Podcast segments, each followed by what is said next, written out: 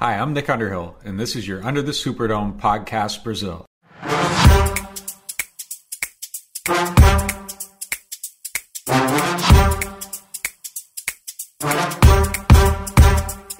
Tá começando mais um Under the Superdome podcast, podcast muito especial hoje.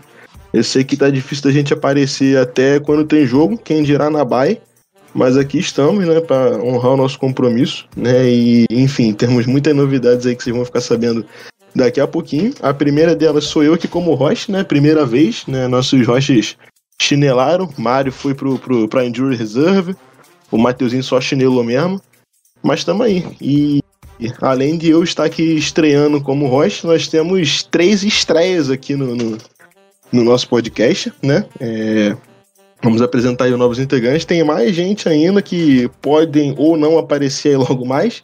Se não aparecerem hoje, semana que vem eles vão estar aí para também dar um alô pra rapaziada.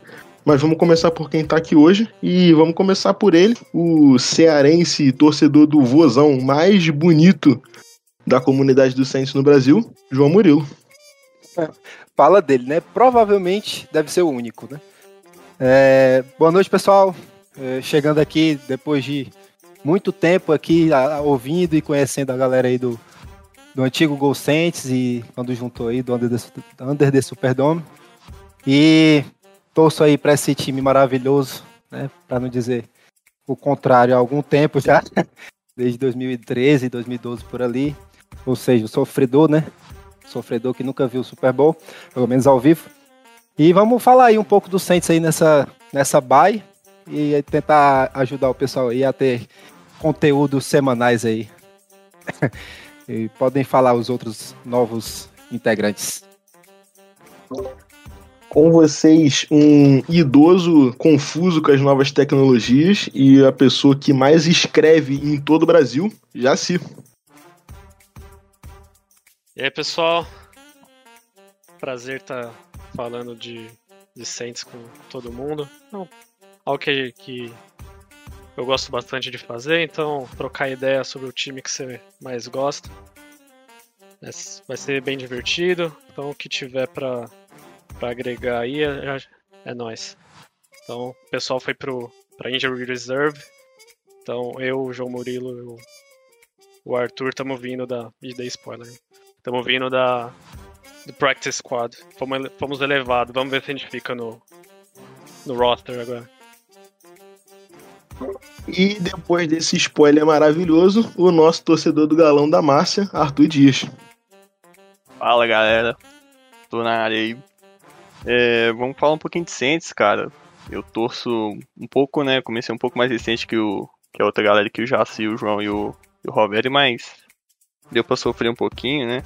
Não por time ruim, mas deu pra sofrer um pouquinho com, com o nosso time aí. E a gente vai falar um pouquinho sobre a baia e o que a gente espera, né? E o que já passou também na temporada. É foda porque não adianta ter time bom, ter time ruim, a única certeza é que a gente vai sofrer. Isso aí é indiscutível. Não tem como. É inevitável, é inevitável. Não tem jeito. É isso aí, vamos pra vinheta.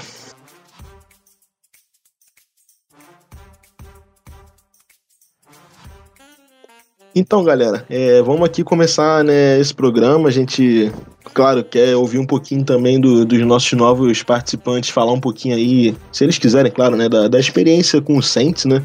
Eu acho que é sempre bacana a gente compartilhar isso, né? Eu, quando entrei, né, já tem dois anos que eu tô aqui falando besteira aqui. A gente passou por isso, eu, Jonas, né? Enfim, todo mundo que entra, a gente gosta sempre de escutar um pouquinho da experiência, né? Como hoje é um, é um episódio que a gente meio que um pouco tema livre, né? Como a gente não tem jogo para analisar e, enfim, né? A gente tá, a gente quis fazer um programa justamente para poder né, apresentar vocês e, claro, falar um pouquinho também sobre a temporada. É um momento propício para isso, como não tem jogo, né? E a gente tem essa liberdade. Mas eu queria escutar um pouquinho de vocês, né? É, sobre a experiência aí, cara, torcendo pro Saints, né? Como é que foi, como começou. Enfim, né, compartilhar um pouquinho aqui, já que começou, né, João Murilo, Jaci Arthur, vamos na ordem inversa agora, fala um pouquinho pra gente aí, Arthur.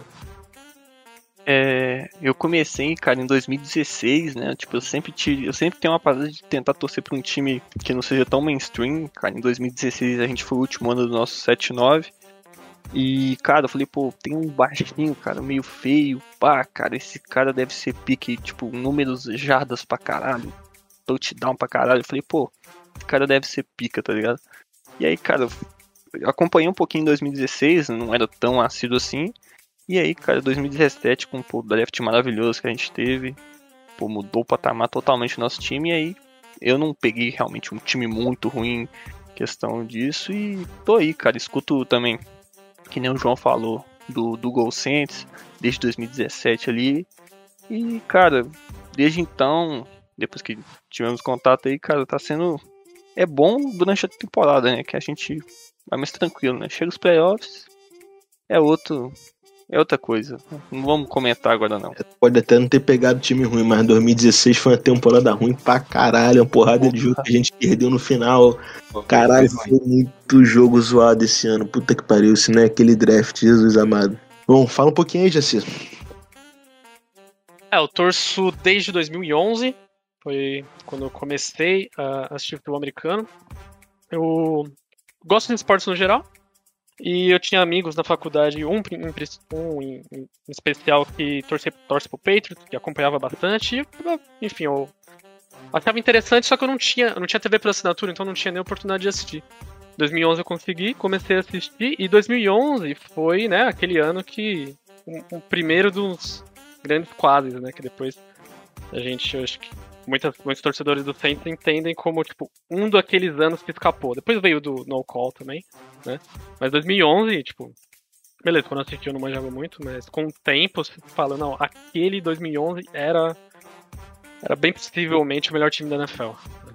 Tanto que, foi pra NFC foi o Giants, a gente deu um pau no Giants na regular. Aí, enfim, o Giants foi lá e ganhou do Patriots, né? com aquele pacto que o Lyman tem. E primeiro jogo da temporada 2011 foi Packers e Stain, que eram os dois atuais, os dois últimos campeões. Foi um jogo incrível que eu mesmo não sabia nem o que eu tava assistindo.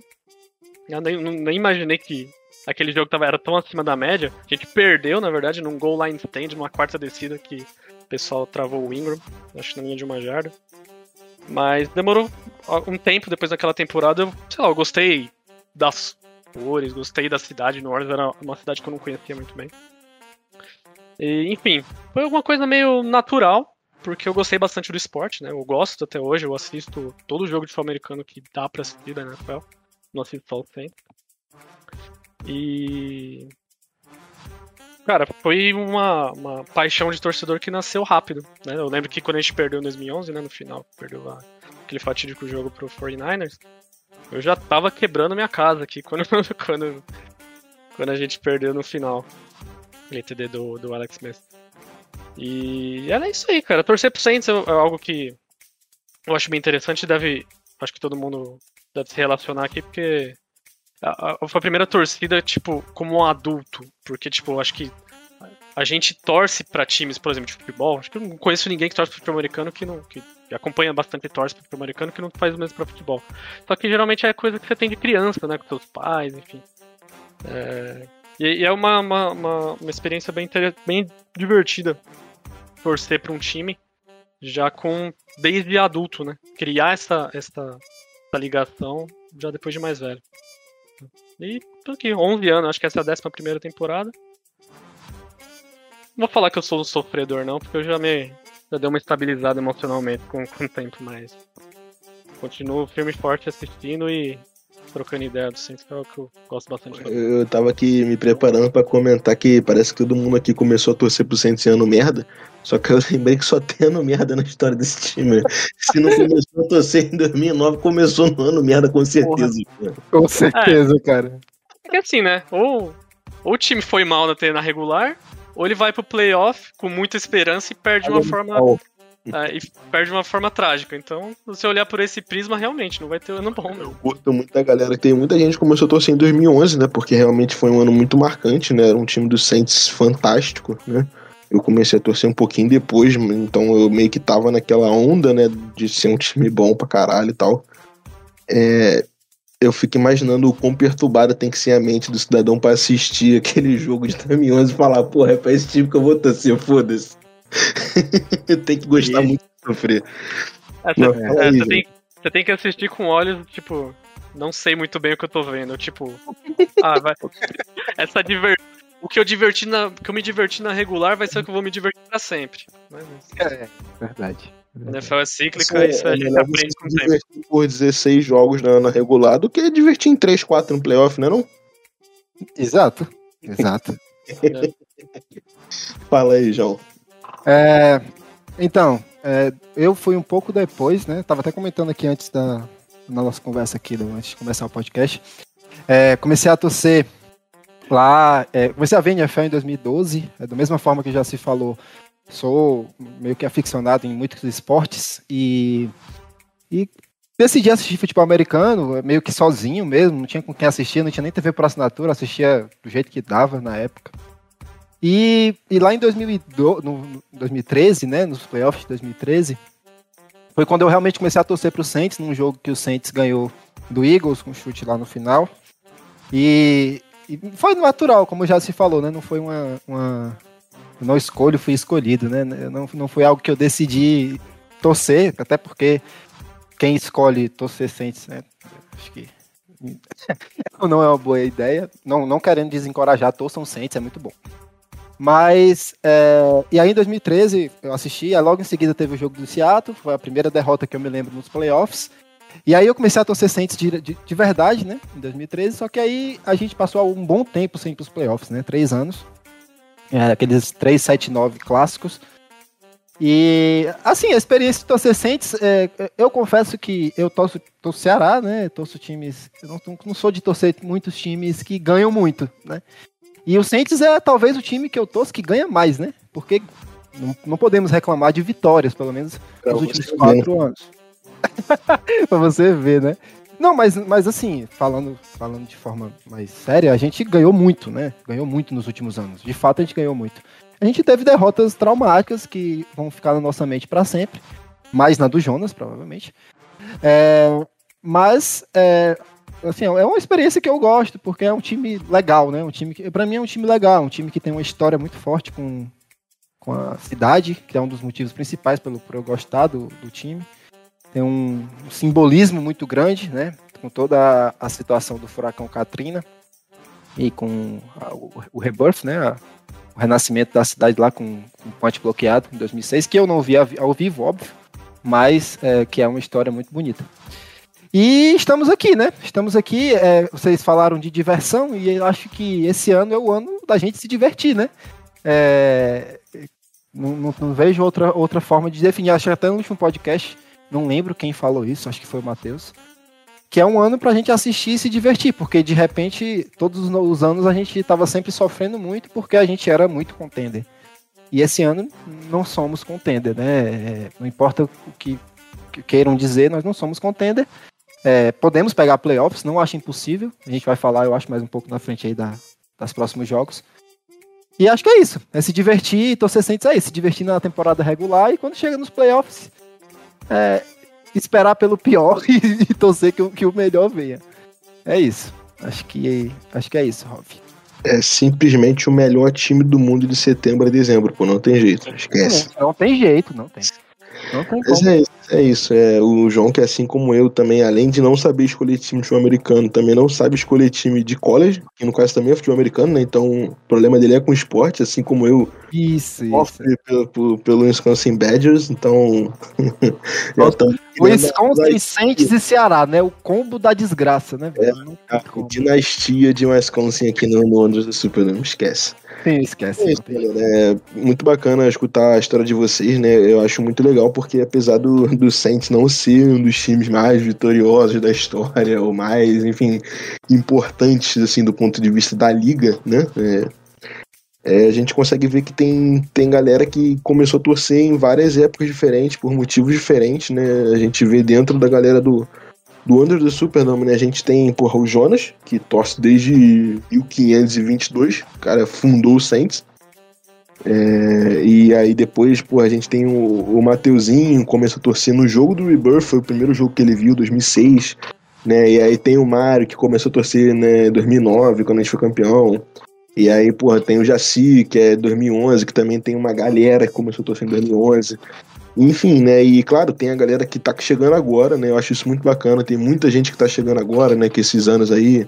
Até o próprio Matheus falou sobre isso na, na temporada passada, né? Que a galera do Camara, né? 2017 entrou e, cara, porra, encantou todo mundo e com certeza trouxe muito torcedor aí nos últimos anos. Eu acho isso bacana, né? Apesar de a gente não ser um time com tanta, um histórico assim tão vitorioso, né? A gente está há muitos anos aí sendo constante como um bom time, né? E isso ajuda a torcer muita, ajuda a trazer muita gente para torcer. Né? Não à toa a gente hoje tem, assim, não tem os números exatos aqui, mas eu acredito que a gente tranquilamente está entre as maiores torcidas da NFL no Brasil. É né? claro, tem a galera do Packers que é maior, do Niners, do Seahawks, mas acho que a gente tá bem ali, assim, se comparar com a, com a história, tradição da liga que esses times têm, né, é uma parada muito bacana. Eu, pelo menos, acho isso muito, muito legal. Até de mercado, né, é, Rov? O nosso mercado, pelo menos o mercado americano, ele é muito menor do que outros mercados, né?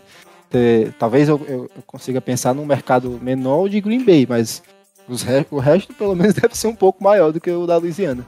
Então, mas é um time que acho que não sei se Green Bay é menor, mas se não for, o New Orleans é o segundo menor mercado da, da NFL, não sobra, se não for menor.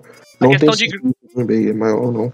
A questão de Green Bay, até onde eu tenho ciência, eu posso checar aqui, mas a, a, cidade é menor. No entanto, Green Bay, eu, por algum motivo, por algum motivo, o, o time de Green Bay é muito, ele é muito nacional, eles falam. Eles falam que a torcida de Green Bay viaja bem, por exemplo. Ela tá espalhada pelo país. Eu não entendo muito bem.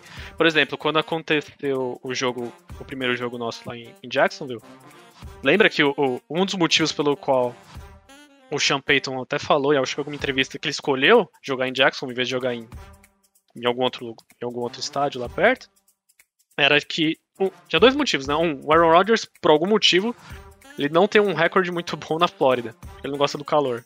Sei lá, não da umidade.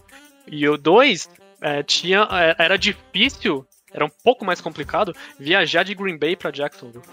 Tipo, não tinha, sei lá, talvez não tenha muito voo direto, tem que fazer conexão. Que era para evitar ter uma proporção muito grande de, é, de torcedor de Green Bay. De... E quando os insiders chegaram em, em, Jacksonville, eles falavam: Meu, eu tô vendo nove camisas verde para uma preta. Então, tipo... Só que a, a escolha do, do Champeto se provou, né, boa, né? Ganhamos lá, amassamos os caras. É, então... qualquer motivo místico que exista pelo qual o Rodgers não jogue bem na, na Flórida, ele provou verdade de novo. Provou verdade, exatamente. É, é o grosso, caralho. Não, mas é... É realmente uma torcida muito. É, um, um, um, time muito forte, né? Apesar de não ser de uma cidade muito forte, é um time muito forte em todos os sentidos, né? O Green Bay é, é uma franquia muito, muito acima da média, né? É, Mas... Acho que, que como vocês falaram, né? Quando é, a gente. Todo torcedor do Saints acaba tendo uma relação mais. É, não sei se afetiva, né? Mais próxima com a cidade. Né? Com a relação que os próprios moradores de, de New Orleans têm com o time. E, e eu não sei se, se assim, isso pode ser uma, uma visão enviesada minha, né? De. Assim, obviamente eu conheço muitos torcedores do Saints, né? Mais do que de outros times. E por consequência eu conheço mais a galera que acompanha e tal, muito do Saints. Mas eu tenho essa impressão que a torcida do Saints é uma torcida muito, vamos colocar assim, engajada com o time. Estou falando de Brasil, né? É, não tem muito, eu pelo menos acho, né? Assim, a proporção é, é menor de torcedor, assim, vamos colocar casual que vai lá, que assiste de vez em quando, que fica feliz quando ganha, mas não, não liga muito. Dizer que é uma torcida visceral, né? Assim, é uma é, torcida. Isso, isso. Meio, meio piroca da cabeça, que, que fica maluca com, com o time. É. Eu tenho a impressão que eu tenho, pode ser uma visão meio enviesada minha por ser a galera que eu conheço mais, né? Mas eu, eu fico com essa impressão. É, assim, um dos dias mais viscerais da história da torcida do Saints, né? Foi o chute errado do, do, do Justin Tucker, né? Que eu acho que. eu, assim, como torcedor, acho que foi talvez um dos maiores alegrias que eu tive com esse time, né? Foi o erro do Justin Tucker num jogo de temporada regular. Mas foi um dia que eu vi a torcida muito empolgada, né? Pelo menos as pessoas que eu conheço. No Twitter e no, no WhatsApp. Mas, Cara, eu, eu acho que tem muito dessa questão do afeto, da gente estar tá sempre muito ligado ao Saints, porque eu acho que independente de quando o cara comece a assistir o Saints, cara, a questão de como foi 2006, como a cidade se reconstruiu, como o próprio Superdome serviu de abrigo. Então, assim, o cara sabendo disso, o cara sabendo como é que foi o Rebirth, eu acho que é muito difícil o cara não, tipo, tá envolvido emocionalmente com aquilo ali, entendeu? Tipo, torcer e, cara, dar o máximo, dar 100% ali. torcendo, sabe? Acho que o Saints é um dos times que tem essa história, consegue ter essa história para tipo qualquer torcedor cons conseguir se importar muito com o time, entendeu? É uma história muito pica e, e assim, é, a gente tá vivendo uma, uma, Agora não mais, né? Mas até pouquíssimo tempo atrás a gente tá vivendo uma jornada muito maluca nos últimos anos, né? Então, é, quando o time tá ali vivendo aquele altos e baixos, é, acaba que também acho que isso chama mais a galera pra estar tá perto, né? É, então... porra, nos anos do 7-9 eu já torcia, né, nessa época, mas eu não acompanhava com tanto afinco quanto é hoje, porque era aquela temporada sempre meio pau mole, né? Nem era ruim demais, nem era bom demais. É, Ficava se... naquela polícia ali, e hoje em dia, como o time desperta mais as emoções, né? Por estar tá ali sempre brigando e tal, isso ajuda a engajar também mais a galera, né? Esse comportamento de modinha, né, de bandwagon, que nem eles falam, tá inevitável, né? Todo esporte tem. Então, quando o time tá ganhando mais, chama mais atenção, o pessoal torce mais. Tipo, beleza, eu comecei a torcer em 2011, que foi o ano 13 e 3. Então, eu acho que eu nem eu me dei conta naquela época que provavelmente era, esse era um grande fator, não foi o único, mas um grande fator pelo qual eu tava torcendo. E construindo também isso que o Arthur, no, no, que o Arthur falou, e emendando os dois assuntos, o, lembra que o, quando o Everaldo Marques ainda estava na ESPN, ele, ele falava com muito com muita estima do Saints, né? Ele falou, eu já vi umas duas transmissões nas quais, nas quais ele falou, se eu não torcesse pro Packers, eu torceria, eu gostaria de torcer pro Saints, porque é um time que eu gosto bastante da história. Ele sempre me, na ESPN, ele já, né? Ele já falou isso no Gol Saints, tá? É, não, acho que eu ouvi. Exatamente. Acho que eu ouvi. Em, acho que eu ouvi esse... em 2017 a gente, eu não tava ainda, né, mas o pessoal do Gol Saints chamou ele para gravar e ele falou isso, essa mesma coisa, que ele começou a torcer pro Packers por causa das cores, né, Brasil e tudo mais. Mas que se ele não fosse Packers, com certeza ele seria Saints. Sim, então, é, e, e, e assim, eu, eu, penso que ele é Saints, certo? É porque ele já criou uma certa né, cultura de dizer que é Packers, mas na minha, no, meu, no meu coração o Everaldo Marques se Saints. Ele é Saints, só não descobriu ainda, né, cara? Isso, isso, ele só não, não, não é. se libertou ainda. Deixa, eu, deixa, eu, deixa o Rodgers sair lá, terminar a farewell tour dele, ele vai perceber que é, o tipo é verdade. O, o, o Maurício assim. É, exato. Então, mas é, essa, essa questão de que. Aí, na própria ESPN, quando eles vendem, entre aspas, os Saints, eles vendem já com a questão do, do Katrina, do, da relação com a cidade, né? Da resiliência e tal. Então é, eu acho que é muito difícil pro brasileiro que torce pro Saints. Tipo, ele, ele recebe toda essa informação, né? E. O, pô, a gente tá. A gente brinca, ah, a gente sofre, a gente perde toda hora. Mas eu fiz questão de olhar aqui, joguei na internet. Os últimos o recorde. Essa informação que algumas. Né, que já saiu na mídia algum tempo atrás. Os melhores times, o, o, melhor recorde, né? A melhor campanha nos últimos cinco anos. O Saints é o segundo, né? Só perde pro Chiefs. E devido a isso, o Saints passou na TV pra caramba nos últimos anos, né? Eu lembro que eu nem. Teve ano aí que eu. Eu sou mão de vaca, né? Não gosto de pagar Game Pass. E a ESPN me ajudou bastante. Eu mal precisei pagar Game Pass nos últimos anos aí, porque tinha Saints na TV toda hora, né? O Breeze ia aposentar tal, passou. Tinha Saints toda semana, né? Toda então semana. É possível, é, então, então é possível que tenha uma nova leva de torcedores do Saints que, que, que seguem aí, né? Porque tá, tá, com muita exposição, né? Agora tá bem menos, né? Agora eu tive que abrir a mão e pagar os 16 reais. Eu, eu tenho que abrir a mão pra pagar 16 reais. 16 reais é complicado, hein, assim. Do Game Pass da Vivo. É, então, tô, tô comendo omelete agora de o Saints, é, nos últimos anos aí era muito raro é, jogar em primeiro horário. Né, era sempre jogava ou né, prime time, ou então naquele jogo ali de 5 horas, 5 e meia, né? Que é, já por menos jogos quase sempre tinha transmissão. Né, mesmo quando era duas horas, geralmente tinha transmissão, porque, enfim, era um dos principais times da liga, né? E esse número aí, de 5 anos, se torna mais impressionante, porque se a gente fizer esse recorte de 5 anos, vai pegar 2016, que a gente foi 7-9, né? Se for fazer o recorde aí de, de 2017 até 2020, é capaz da gente ser o primeiro e com folga ainda. É, é, bem, é possível. O, o, é porque vai pegar a época que o Chiefs começou a arregaçar também, né, do Mahomes.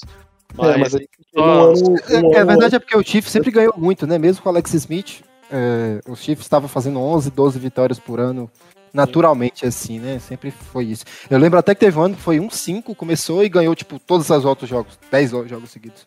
E terminou 11-5. Então, acho que o Chiefs, de repente, eu acho que a gente não consegue passar, Rolf. Mas é isso que eu disse, né? A gente venceu muito, né? A gente venceu muito. A gente venceu muito nos últimos tempos. Graças a Deus, né? E mesmo assim sofremos tanto. Né? Mas também, com certeza, levamos as duas derrotas mais traumáticas da história da NFL. Então,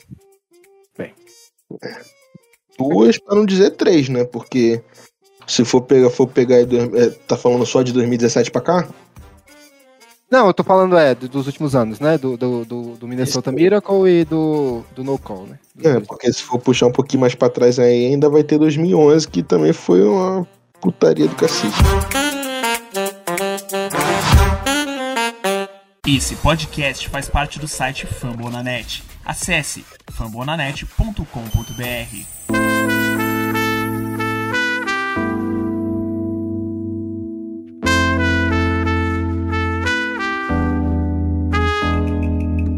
Mas enfim, galera, o papo tá bom, mas vamos falar um pouquinho agora de temporada, né? É, porque apesar da Baia ser ótima, a gente passar uma semana sem se estressar com esse time, sem ficar preocupado com, com lesão, com caralho, uma hora volta e, estamos aí, né? É, vamos falar um pouquinho da- do, do que vem pela frente, mas antes, é só dar um apanhado geral justamente com essa questão de lesão. Né, saiu hoje, o reporte a gente tá gravando hoje aqui na terça-feira, é, saiu o reporte que o Davenport, o Alexander e o Tricon Smith, é, junto com o Lutz, que já tinha sido noticiado antes, mas esses, esses quatro estão voltando do, da Injury Reserve já. Né? Ainda não dá para ter certeza que eles vão jogar, mas é muito provável que sim. Né? Vão ter a semana inteira aí para treinar. Vamos acompanhar aí ao, ao longo dos dias né, como é que vai ser os estados, se vão treinar realmente, se vão estar limitados né? Vamos ver. Eu não não estava acreditando que o que o Lutz iria voltar agora, porque né, a gente assinou lá com, com outro kicker e, enfim, pelas regras lá de practice squad, eu não sei muito bem como é que funciona. Já não sabia antes, ainda mais ano passado que mudou tudo por conta da Covid, eu não, não sei como é que tá funcionando. Mas basicamente tem uma, uma regra que esse cara que a gente assinou do practice squad do Bears, ele não poderia ser cortado no mínimo três semanas. Três ou quatro jogos, não lembro agora exatamente. Então, com o Lutz voltando pro, pro elenco, né, a gente vai ter que carregar aí dois kickers pelas próximas semanas, o que eu não, não esperava mesmo que a gente fosse fazer. A gente tá sendo tendo que cortar alguém aí no, no dia do jogo, elevado para esse squad então, para conseguir fechar os 53. Né, é meio esquisito esse, esse movimento. Né, e além O Kenny disso, Stills ele já subiu umas três vezes, né? O Kenny Stills. é, todo todo, todo ele- domingo ele sobe. É, tem até uma regra que Acho que é duas vezes, né? teria um limite, né? Que ele poderia fazer isso, e aí ele fez o limite, e enfim, depois foi realmente elevado definitivamente pro, pros 53. Né? É, além disso, o Onyemata, né? Não é lesão, mas é suspensão. Ainda não volta essa semana, né? Infelizmente. É, eu, eu mesmo era um que estava achando que ele iria voltar, porque era uma suspensão de seis jogos, né? Mas muita gente interpretou como seis semanas, e aí ele já poderia voltar na semana 7 mas como né, teve ó, ó, esse, essa baia aqui agora, ele só vai voltar na, na outra semana, mas com ele tá tudo certo, ele não tá com lesão, né? Tanto que ele jogou na pré-temporada, jogou muito bem, inclusive. Então, na- no próximo jogo, que salvo engano é contra o Buccaneers, ele já volta, o que é muito bom, né? Uma pressãozinha extra aí. Né? E além deles, o Michael Thomas, né? Nosso chinelinho, que não vai voltar nunca mais, aparentemente, já tá falecido. Morreu, morreu. O, o Armstead que soltou um- uma postagem no Instagram meio enigmática, como se ele tivesse voltado a treinar, mas ainda não tem muitas notícias de dele voltando para jogar. E o McCoy também, mesma coisa, né? Começa a me preocupar um pouco o McCoy. Né? Claramente o Saints fez uma avaliação errada do estado de saúde dele, porque ele se machucou na semana 1 e ele não foi pra reserve em nenhum momento, então né, tinha sempre aquela expectativa que ele poderia voltar a qualquer momento mas até o momento nada, né? Então, pro decorrer da temporada é isso aí, por enquanto, né? Claro que tem muita gente ainda para voltar, tem muita gente que vai se machucar daqui para frente, né? Não tenha dúvida disso. Mas o panorama no momento é esse e, no meu ver, até é mais positivo do que negativo, né? Apesar do Michael Thomas, o Armstead e o McCoy são jogadores importantíssimos, ainda não terem uma, né, uma, uma, uma linha do tempo, digamos assim, né? uma previsão precisa né, de quando eles vão voltar né? Só de voltar o Davenport já vai melhorar bastante ali a rotação da linha, né? O Alexander, que não sei se já vai jogar agora, mas pelo menos já voltando a treinar já é uma ótima, porque ele é um linebacker fantástico, né? Apesar do, do Pete Werner estar tá jogando muita bola, mas é sempre bom ter um cara mais experiente ali, porque o Werner pode oscilar e tudo mais. E, claro, para ter uma rotação também, né? Para ninguém morrer de jogar 98% dos snaps. E o Trequan, que apesar dos pesares, é um bom wide receiver, né? Em vista do que tá o nosso grupo hoje, que só tem undrafted. Apesar de serem bons jogadores, é sempre bom a gente ter alguém aí com mais cancha de liga, né? E mais. Enfim, né? Mais nome aí também, até para dividir um pouco as marcações, né? Poder dar um pouco de, de, de alívio aí pros meninos que estão jogando. Sim, sim. É, dessas, dessas, agora que vão voltar, né? Do, do Davenport, é, o, o Trequan é, e o com Alexander, assim, né, do último jogo, pelo menos pelo último jogo, é, acho que o, os principais, e acho que todo mundo deve concordar, que os principais são os de defesa, né? A gente pecou muito contra o Washington e contra o Daniel Jones, lá contra o Giants também, na pressão do quarterback. É, acho que quando o Onyemata voltar, isso vai melhorar, porque nossa pressão é, interior tá inexistente, né? O, o Taro lá tá foi, foi amassado pelo, pelo center e pelo guard do, do Washington. E o Davenport, assim, o Davenport é, é um incógnita, porque ele volta e de repente de, morre de novo e passa mais cinco semanas. É, e sobre o com Alexander, Rov, você falou a respeito do Werner, mas, mas é, não sei se você chegou a, a, prestar atenção, mas no último jogo a gente jogou é, 95% dos snaps, isso é uma informação que eu estou estimando, eu não, não contei, mas quase todos os snaps a gente jogou com dois linebackers e o, e o CJ, né? Jogou em níquel, né? É, a gente não colocou três linebackers quase nunca, exceto informações de, de corrida, por exemplo, naquelas, naqueles punts maravilhosos do, uh, do nosso punter lá, ele que, aí, que era corrida clara na linha de gol, e aí a gente colocou aquele é, Ellis, é, o número 55 lá. Então eu acho que essas, essa volta do Con e do Davenport podem nos ajudar muito, principalmente contra Tampa Bay, que é um pocket passer, que a gente sabe que o, que o Tom Brady, ele, quando ele é pressionado, ele tem um pouco mais de dificuldade. Não é muito mais dificuldade, né? mas é um pouco mais. E é, contra Seattle, não sei quem é que vai ser o quarterback ainda, né? Se vai ser o Geno Smith ou se vai ser o Cam Newton. É, mas de qualquer forma, qualquer um dos dois é bem móvel. Então a gente vai ter.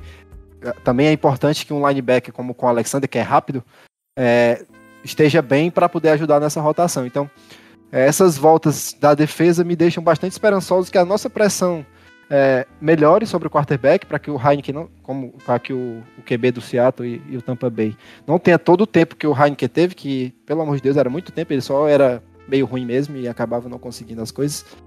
E que e aí a gente, porque a nossa secundária está jogando bem, então imagina se a gente pressionar o quarterback, eu acho que a gente vai tomar bastante bastante vezes a bola, né? Mais do que a gente já tomou, que tem tomado bastante a bola nossa secundária. Então é isso, eu acho que dá uma certa esperança essas voltas. É, não estou mais esperançoso sobre o Michael Thomas, para ser sincero com vocês. acho que, como você disse, Rob, acho que foi encontrado né, morto, ninguém sabe o que é que vai acontecer. Tava na PUP. tipo, não, não, sei, cara, não sei. Sinceramente, não, não tenho muita esperança mais sobre o Michael Thomas. E, e o Trecão, Trecão é, é, bom, é um jogador bom de rotação que vai, vai somar aí, porque é, ter o, o Callaway, o, o Ken Stills e, e, sei lá mais quem para receber a bola é, é complicado, né? Então, acho que é um, um bom prognóstico aí para nosso, o nosso futuro, na nossa pressão ao quarterback, com a volta do Onyemata e do Davenport lá. Cara, e, e, a nossa pressão, né? A, a, pressão ela só não tá impactando tanto, cara, porque o Letmore tá. Cara, o começo de temporada do Letmore é muito bom, né? Eu acho que a gente tomou 402 jardas do Daniel Jones que não dá pra. Não dá pra aceitar uma coisa dessa, né? Não dá pra, pra tomar Nem esse explicar, tipo de... né? É, não, não existe, né?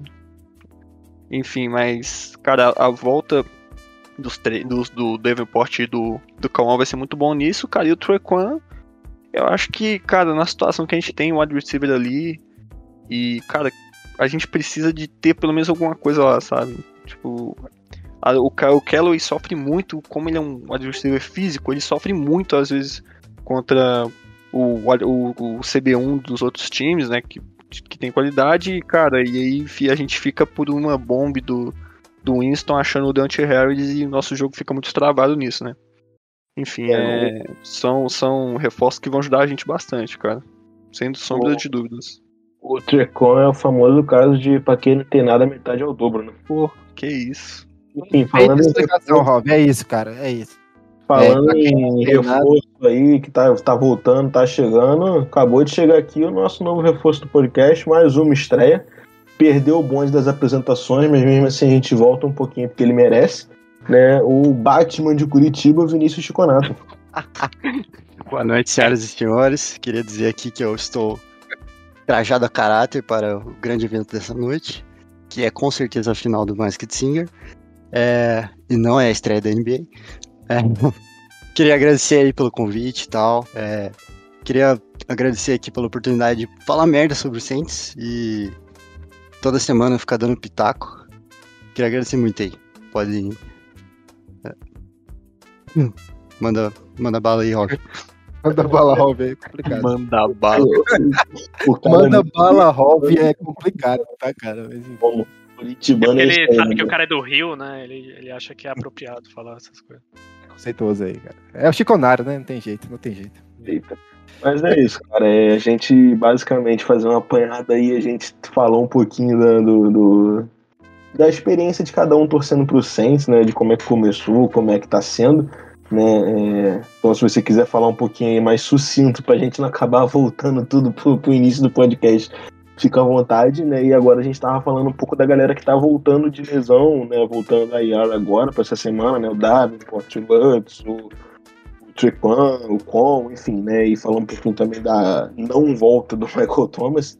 Né? Então, se você quiser fazer um comentário aí agora, fique à vontade, é o seu momento. Tranquilo. É, eu comecei a torcer, acho que quase como a grande maioria depois de 2009 ali. Passei por todas as dores aí desses últimos períodos, os anos 7 e 9. Aquela derrota dolorida pro 49ers 2011, 2012. É, e aí, nos últimos anos, tô tentando manter a sanidade, torcendo pra esse time, sempre ali no quase. Acho que esse ano a gente tem uma oportunidade muito boa, que é de é, não esperar nada e simplesmente curtir aí quando vier a derrota, não ficar tão puto na derrota, na- quando vier a curtir a vitória, na verdade, não ficar tão puto na derrota. E acho que sobre as voltas, acho que a volta que eu tô mais empolgado provavelmente é a do Quan, é, porque vai dar uma. tal- Pode ser que tenha um pouco mais de pressão ali no passe. E. É. Cara, não sei. O Michael Thomas não voltando deu uma quebrada nas pernas de todo mundo aí, eu acho.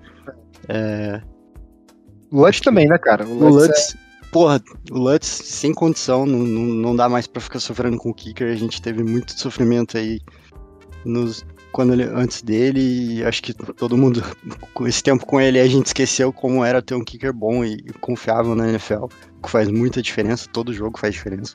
A gente sempre falava ali que o, extra point entrar, o field goal ali de 30, 40 jardas entrava automático e quando você bota um Rosas, quando você bota o. Até esqueci o nome do outro cara que entrou. Double Você-. O Cody Cody Parker, Parker. puta que pariu. Exato. Você já, você já vê que não é bem assim e. E faz muita diferença. Então, é, ok. O, o Lutz e o Quan acho que são os, os que eu mais tô esperando aí a volta. Agora nessa primeira leva, né? Provavelmente o Anemata é o que eu mais tô ansioso pra ver. Eu vou. Eu vou seguir o que o Roveri comentou. Vou dar uma- um contraponto. Eu, honestamente, o que eu tô mais ansioso, por incrível que pareça, é pra ver o retorno do. Não exatamente do Trequan, não é por ser o Trequan, até porque eu, minha opinião não, dele não tá muito longe da, da opinião popular, que eu imagino que tipo, ele não é nada demais. Né? Não acho que ele é bust, como alguns falam, né? Tipo, escolha de terceira rodada, não dá pra esperar muito mais. Ele é um rodada é um momento meio complicado, né? Não tem como você esperar que o cara vai ser, porra, um. Exato, exato. Liga. É que ele é tipo. Ele é tipo um Rubinho, né? Ele vem na. Ele vem tentar é, matar a sede de uma torcida sedenta por um wide receiver 2. Então ele tem muita pressão em cima dele. né? Caralho, que leitura, hein? Cara, eu acho que Mas ano passado a gente leitura. teve um ótimo wide receiver 2, né? E também tem isso, né? Que era o. É, então, mas você vê como é que o Sanders tá jogando com o Bills e como que ele jogou com a gente? Lembra o tanto de jogo que ele jogou mais ou menos? O cara falou, não, demora pra aprender o ataque do Saints, demora pra entrar em Saints é sincronia complexo. com o Breeze. É, então. Eu tô meio cabreiro com esse. Ele com o Jared Cook. Eu não, não- eu não sei ainda o que, que o Jared Cook e o Sanders saindo Saints e jogando bem. O que, que isso representa? Ainda tô formulando na minha cabeça aqui, mas nada é positivo. Isso É, disso, mas- disso. Exatamente. Eu tô, Não eu tô evitando. nome. Eu juro, eu Cara, juro pra você que, que, que tá recaindo pra isso. Eu só não posso falar porque aí eu vou, vou tomar na Deixa- cabeça Deixa eu exatamente perguntar pra vocês. A gente cobra muito do Trequan ser aquele wide receiver 2 confiável, mas o, o, o que saiu de wide receiver na terceira rodada nos últimos anos aí não é material de wide receiver 2 confiável, né? Se você for Não. pegar a lista. Não, esse é o padrão, esse é o Não padrão. é justo, né? Não é justo mesmo. cobrar dele. Cara, e eu Não, acho que tem não. um outro ponto em cima do- da parada do, te- do Trequan, é, cara, que, né, diferente do nosso draft de 2017, nosso draft de 2018 é horroroso, né? Ele é horroroso do início ao fim. E, tipo, a gente falou, pô, a única pica aqui que parece que vai dar alguma coisa é o Trequan. E aí a gente criou uma, uma expectativa, falou, pô, aqui a gente acertou, sabe? Então a gente, pô, achou que o cara ia render alguma coisa, né? Porque, cara, 2018, pô, você pegar a classe 2018 do Saints é, é coisa Uma de pergunta aí, Arthur. Perto de Rick Leonard, que nem Você tá na acha, NFL. que, você acha que ele vai ser com o Callaway? Ele vai ser o wide receiver 2? Eu tenho minhas dúvidas, pra ser bem sincero. É, Cara, ele, ele funciona bem como wide receiver 2, né, cara? Porque Talvez. ele tem. não, com o. Callaway, eu digo com o Callaway e Michael Thomas, né? Supondo que ele não morreu. Ah, sim, né? Contando com o Michael Thomas, cara. Aí Eu acho que ele é o wide receiver 3, né? Eu acho que depende muito do que você vai considerar como dois Eu- ou três, né? Porque em Isso. volume pode ser que ele acabe tendo até mais volume do que o Callaway mesmo, porque o Callaway é um Estilo de jogo, né? Estilo de jogo. Ele é um receiver muito bom. né? Acho que é, muito também envolve o, o perfil. Muito envolve o perfil, né, do wide receiver. O, eu Callaway não, sou especialista nisso, bola mas. contestada, né? De bola ali 50-50 ele vai pegar a maioria. Só que você exigir essa precisão do Winston, né, para jogar essas bolas ali no, no contestado sem gerar uma interceptação, não é das coisas mais fáceis do mundo. Então pode ser que o Trecon acabe tendo mais volume de jogo por conta disso, né? Ele é um pouco mais é, corredor de rota, né, do que o, Mas um um pouco, né? Ele consegue ser mais profundo, assim. Ele não chega a ser um Deontay Harris, né? Um speedster e tal. Mas ele faz um pouco ali melhor esse, esse fundo do campo e tal. Eu acho que ele pode acabar tendo mais volume do que o Callaway por isso. Mas em qualidade, pra mim, hoje ele é o terceiro. A questão, cara, do Trequan é, foi uma coisa que eu falei num, num podcast que a gente gravou na pré-temporada. Não lembro exatamente qual foi o jogo. Mas que eu tava falando sobre o Taysom Hill, né? E como o, o- a experiência Taysom Hill é, é um, um fruto, né? Uma consequência da negligência do Saints nos últimos anos com o skill position. Skill posi- position, caralho, quase não sai. É, não exatamente nos últimos anos, né? Mas nos anos anteriores, assim, vamos colocar de 2019 pra trás, né? A gente não draftava skill position, a gente não pegava nego bom em free agents, né? E a gente ia se virando com o que tinha. A gente teve o Camara, beleza, que foi muito acima da média, mas que também pô, foi terceira rodada e tal. É, a gente tinha o Michael Thomas, beleza, mas fora isso, cara, a gente não pegava. Acho que É, é porque o, o, o Saints, ele olha pra um cara fazendo bull rush foda e, e pega, né? Assim, é, gente isso, entendeu? A gente vê um cara Não. E você olha aí, você. é, 2017 teve o Camara, e aí 2018 foi só o Trepan, 2019, salvo engano, não teve ninguém. 2020, salvo engano, também não teve ninguém. É, a gente pegou, em 2020 a gente pegou o Sanders né, na, na Free Agents, mas draftar e tal não teve. E assim, tirando o Camara e o Thomas, isso vai mais a- atrás, assim, até pegar 2015, 2014, né? Vai ter o Cooks, acho que foi 2013 o Cooks, se eu não me engano. O Michael Thomas e o Camara só. Assim, beleza que são dois Não. jogadores acima do caralho, mas se você pegar o volume, não tem muito. Né? Então, essa esperança que a gente tem no Tricon é que ele vai ser o cara que vai resolver nossos problemas, que ele vai ser o nosso wide receiver 2, né? além de ser uma parada desmedida, né? que é até um pouco injusto com o Tricon a gente cobrar de um cara de terceiro round ele ser esse jogador que a gente precisa, como o, o Chico falou aí. né? Se você pegar todos os receivers aí que foram draftados no terceiro round nos últimos anos, quantos se tornaram bons recebedores, ou né, esse recebedor que a gente queria que o Tricon fosse. Mas acho que isso tem muito a ver, mais a ver com a gente ter negligenciado isso em outras oportunidades do que com o Trequan ter apresentado alguma coisa em si para gerar esse, esse hype, digamos assim, que a gente tem nele. Eu vi, eu vi isso num podcast um dia, um dia desses e, e fez bastante sentido. E, e eu acho que era até meio óbvio pra, eu, eu nunca ter visto antes alguém falar algo assim. Fala que, tipo, a, uma, entre aspas, não tô afirmando que é exatamente isso, mas uma filosofia que permeia a, a ideia do Saints no draft é tipo busca jogador de linha com as, as escolhas mais as primeiras escolhas, né? E busca os talentos escondidos para skill position, para running back, para wide receiver.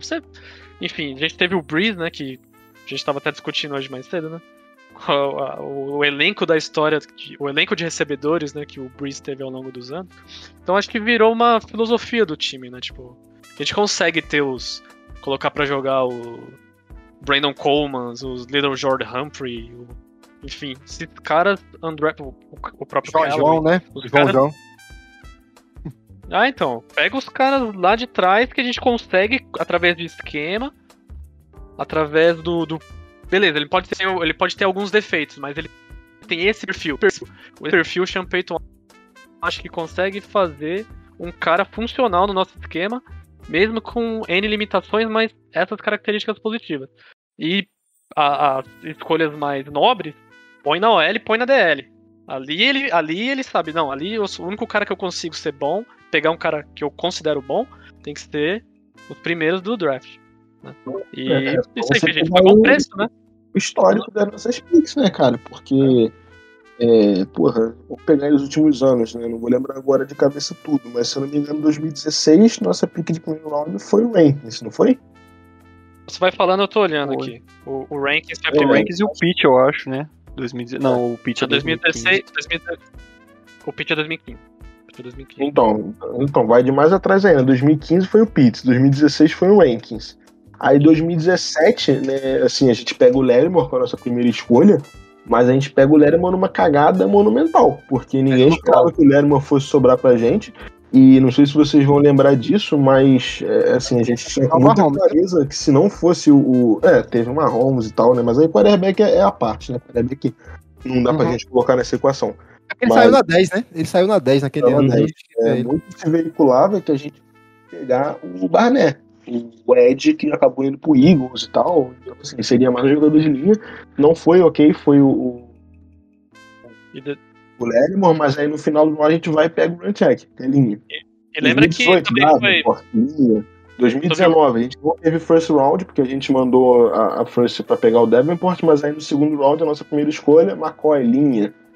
É, aí depois, no outro ano, César Ruiz, linha. Esse ano, Peyton Turner, linha. Isso aí você pega o, o, o histórico de draft do Saints, é isso aí, cara, desde o Cooks. Que a gente não pega um jogador de linha ou com a nossa primeira escolha ou no nosso first round em algum momento. Desde 2014 que a gente só pega o Cooks, eu acho. Exatamente. Acho que Não, depois a gente trocou o jogador de linha. É isso aí mesmo. Não, exatamente. E até se você for um pouco E- pra trás, 2013 a primeira é o Vacaro, 2012 é o Akin Hicks na terceira, né? Que a gente não. Deve ter sido. A gente, Enfim, tava sem primeira e segunda rodada. Teve problemas pessoais o Saints nesse ano aí. Isso, É, isso. né? É. E na- em 2011 foi o Cameron Jordan, claro, já tô indo muito pra trás, né? Mas você vê, É, né? já tá 10 anos atrás, né? É, que é uma e filosofia voltando- mesmo. E voltando ao tema das, das contusões, que até a gente comentou aí rapidamente, você falou do César Ruiz e a gente não tem ainda previsão do McCoy e isso é muito preocupante, né, óbvio, porque o César Ruiz não tem jogado exatamente perfeitamente bem. É, e outra coisa é o Lutz, cara. O Lutz, ele, eu não sei como é que ele tá, pra ser bem sincero. Acho que volt- voltando agora, a gente vai ter uma ideia de como ele tá, porque o Kicker, ele é um, um jogador que muda a dinâmica do jogo, né? Por exemplo, a Hail Mary não aconteceria se a gente tivesse um kicker confiável. É, isso eu tenho plena convicção que a gente ia tentar um passe de 5, 10 jardas para tentar posicionar um feed goal de 58 jardas. Isso, se a gente tivesse um kicker confiável, era claro. A gente ia faltava 12 segundos, sei lá, 10. E com o, o Corey Parker, ele não vai chutar, né? Uns 58 jardas, ele não chutou nem 48, então... 58 Tanto, tanto, João, que o, o, o, o Ron Rivera, né, do técnico do Washington, falou na, na, na coletiva pós-jogo que ele, um parte, ele deu, entre aspas, uma desculpa. Eles tomaram a, a Hail Mary porque eles não esperavam que, eles, que, que a gente se fosse pra Hail Mary. Eles achavam que a gente ia Isso, até curto. porque, é, até porque é, é bem tradicional do New Orleans Saints fazer esses passes curtos para posicionar field goal, né? Quantas vezes a gente viu o Drew Brees posicionar field goal de 55 jardas, 56, 58? Aquele É, na- do Texans, puta que pariu, o famoso Pronto, jogo do, e o, assim- o Urban Meyer no Jaguars fez ganhou o jogo assim. O jogo de Pronto, Londres. exato. Você posiciona um field goal de 58 jardas, assim, desculpa. 58 jardas é difícil, mas o kicker da NFL tem que acertar. né? Ele tem que conseguir fazer um chute de 58 jardas. Acertar não, cara. Não, É assim. não, Cara, e, e um outro ponto também dessa questão do kicker, eu acho que no jogo do, do Giants também, né, que a gente perde, quando pô, o, Payton pega o Rosas pra bater um field goal longo, e cara, ele erra, né, porque foi- foi é o. Rosas, né, É, ali eu já achei um erro. e, e aí no cu, tipo, aí a gente teve uma jogada que a gente tava, sei lá, 30, 25 jardas do, da end zone, e cara, era, era fourth down, é, fourth down e, e, cara, não chuta, tá ligado? E a gente vai pra uma quarta descida, e eu acho que não, não converte a quarta, a quarta descida, né? E, cara, e são decisões assim que. Esse aí foi Mudam o o jogo, colapso do, do Jonas, né? O Jonas entrou em colapso depois disso. Então, é, são decisões como essa que mudou o jogo, né? O jogo foi pra overtime e. Enfim. com todas as críticas que a gente tem, com muita razão ao Rosas, né? O que o Sean Payton fez com ele no jogo contra o Giants foi sacanagem. Pô, jogou o cara debaixo do ônibus total. Botou ele pra jogar um field goal que, porra, 58 jardas é difícil pra qualquer kicker na NFL. É kicker. Qualquer kicker, não é um chute trivial, não era? Ah, cara, era um chute de 30 jardas que o Rosas errou. Não era o caso, era um chute realmente complicado. É, porra, quanto que é o recorde da NFL? Era 62 até outro dia desse. O Mas aí ele queimou o cara, né? Ele até é, mandou o- o cara embora, né? O cara saiu. Enterrou a carreira do cara, pô. É, Ele bateu agora 66, se eu não me engano, né, contra o Lions. Mas, porra, até outro dia atrás era Era o- 62 em Denver, com a altitude lá. O, E- cara, o, o Tucker não conta, né, gente? é, o Tucker não conta, mas enfim, até outro dia desse era, era 4 jardas a mais, a menos, né? A gente tinha que chutar 4 jardas abaixo do recorde, pô, isso é coisa pra cacete. E, É, enfim, o- aí depois uma outra situação bem mais, mais simples, né, da gente converter, né, que seria lá o, o chute depois que a gente tenta a quarta descida, não vai. O Champeta jogou ele debaixo do ônibus total. É, com todas as críticas que eu tenho ao Rosas, foi muita sacanagem que foi feito com ele nesse. Eu acho que, assim, vai mudar muito a dinâmica do nosso jogo, sabe, Ralf? É, Cara, fazendo uma comparação aqui com futebol, tem que querer ter goleiro. É, cara. Você acha que, ah, porra, esse aqui é goleiro, mas, porra, faz a diferença do cacete. Tanto, assim, vamos colocar diretamente, né? Porra, o cara meteu um field goal, o game winner tá, no final do jogo, né, porra. A diferença absurda é de você ter ou não ter, quanto da própria confiança do time, exatamente nessas situações, do time entrar é, na linha de, porra, de, 50, de, um, de um chute de 50 jardas e saber que, porra, tá seguro dali, que sabe que muito provavelmente o que que vai acertar né? Porque essa história de field goal range é complicada, né? Quanto é que é o field goal range do, do, do parque? Porra, é dentro da end zone, olha lá. E, Sabe que extra point não é, né? Ele errou dois. e, porra, Então, assim, a gente sabe que um chute de 50 jardas, pra ele, é, é, é meio que trivial, né? Claro, eventualmente ele pode errar, mas um chute de 50 jardas, 52 jardas, ele costuma acertar. Né? Mais que isso já começa a ficar uma coisa mais né, aleatória, mas qualquer, qualquer kicker, né? É, mas ele ainda acerta, né, cara? O Lutz, ele é. É, bom, né? é bom, É né? Às vezes ele erra, às vezes ele acerta, beleza. Mas assim, a gente pode colocar que até 50 jardas é meio assim, seguro que ele vai acertar, né? É complicado. Eu, eu, Kicker é uma posição muito difícil, né? Você ter um confiável, né? não tem 32 bons kickers no mundo. né? Especialmente nessa temporada. Não tem É. cinco, cara. Não, não tem 32, então nunca. Foi que a- até o Jaci, se eu não me engano, foi quem falou isso no grupo. Se você perde seu kicker titular, você nunca vai estar vai tá ok. Porque não tem reserva desempregado, não tem jogador bom desempregado. Porra, tem jogador ruim empregado, quem dirá desempregado. Exatamente. Cara, a queria querer- trazer, querer só igual queria que- trazer uma estatística. Ano passado o Lutz estava meio mal e o field goal mais longo que ele acertou é 53. Provavelmente a gente não botaria ele pra chutar o de 58 n- nesse jogo. Por É que, que botou o cara? Por que, que bota o Rosas, o, o, o, Co- o Cody Parker pra chutar? Não, foi o Rosas. Mas, velho. mas, Isso, o Rosas, enfim. mas aí é que tá. E o problema é- maior não é nem esse. O problema maior é a própria entrevista pós-jogo. é, que ele até falou: a gente precisa ter um kicker que chute field goals longos. E depois ele mandou o cara embora, né? Mas depois ali, ali, João, ali, eu, assim, o, o, pelo menos a minha visão, e eu, eu vi algumas pessoas falando coisa assim no Twitter, então eu, eu acho que outras pessoas tiveram a mesma, a mesma sintonia. O, o, o Peyton, quando o, o Rosas errou no jogo anterior, que foi contra o, o Patriots, né? Ele errou o Peyton. chute lá também. Isso. O Giants, não? Ah, não, é, para não, ele ele- do Giants, é. An- Antes do do Giants. Antes do Giants. Ele, ele não criticou o Rosas, ele passou a mão na cabeça, ele deu suporte e tal. Quando ele errou contra o Giants, foi o contrário na coletiva, exatamente o que você falou. Ele bateu no Rosas na coletiva. Por quê? Porque ele sabia que segunda-feira ele já ia chamar na salinha. Então, mas assim, eu, eu acho que o Sean Payton ramelou na, na, em gerenciar ter um kicker ruim. Eu acho que ele, ele não soube lidar ter, com, com as, as, situações onde ter um kicker ruim e influenciar nas, nas, decisões.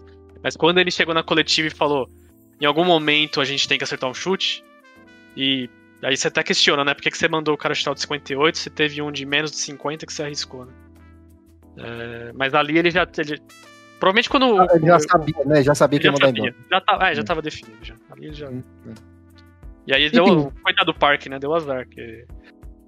Deu pra. Vamos lá, o Parque é, O pessoal zoa ele e tal, mas ele machucou mesmo. Você via que nos chutes, eu só percebi depois. Ele chutava ele e dava aquela. Ele não tava legal, ele tava zoado mesmo. Mas fazer o quê? Também não tem jeito, né? Chegam lá, tem que chutar. Quase que não tem jeito, né, cara? Jesus, porra, vai tomar um banho de sal grosso, tomar uma surra de espada de São Jorge. Não é possível, porra. O gol é, tamanho, o cara conseguir acertar a trave, filho. Se é no Globo Esporte, o cara tava feito, porra. Aquele desafio de travessão, Fred desimpedido. Pô, teve uma que ele conseguiu fazer um espinho horizontal na bola, eu nunca vi aquilo, cara. Foi brincadeira, a bola saiu de lado. Né? Esse aí ele aceitou, ele aceitou. Esse aí ele aceitou. Esse aí foi dentro. Foda, foda. Enfim, eu acho que vai mudar muito pra gente. É, com certeza, com certeza. Acho que tem um kick que modifica muito a dinâmica do jogo mesmo, né? Algumas jogadas que a gente pode é, ser mais conservador, não vai precisar arriscar com certeza, né? Algumas situações ali já dentro do, do field goal range, né? Facilita muito pro time. Eu vou, eu vou fazer um comentário aqui, Rob. Você não tava na cal no dia do jogo do, do Washington, mas eu fui o único da cal, dos 14, 15 que estavam lá, que disse que a gente tinha que ir pra Rio Mary, certo? Todos os outros queriam posicionar um field goal de 40, na, na, linha de 40, né? De 55, 54 jardas. E eu falei que a gente não ia fazer isso porque não faz sentido. E a, deu certo e foi uma das melhores jogadas dos últimos anos do Saints. Eu não tava, mas eu afirmo que eu também tava torcendo pelo field goal, que na hora que sai o snap, que sai todo mundo correndo, eu falei, puta que pariu, pra que isso, cara? Tem tempo ainda, posiciona, e aí sai e o resto é história, né, cara? Não tem jeito. Muito, muito bom. Enfim, foi até uma coisa que eu comentei, vou, vou falar de novo, né? Mas enfim, eu comentei semana passada.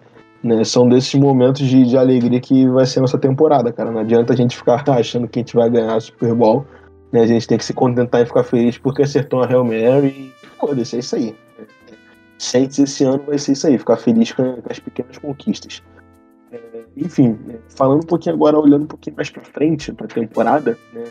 aproveitar esse momento que a gente tá tendo aí né, sem, sem jogo e tal, foi uma coisa que a gente tem sempre o costume de fazer no início da temporada, só que esse ano, cara, tava muito complicado pra gente questão de agenda. Né? Não à toa a gente elevou a galera aí do Practice Squad para ajudar, porque estava complicado, né?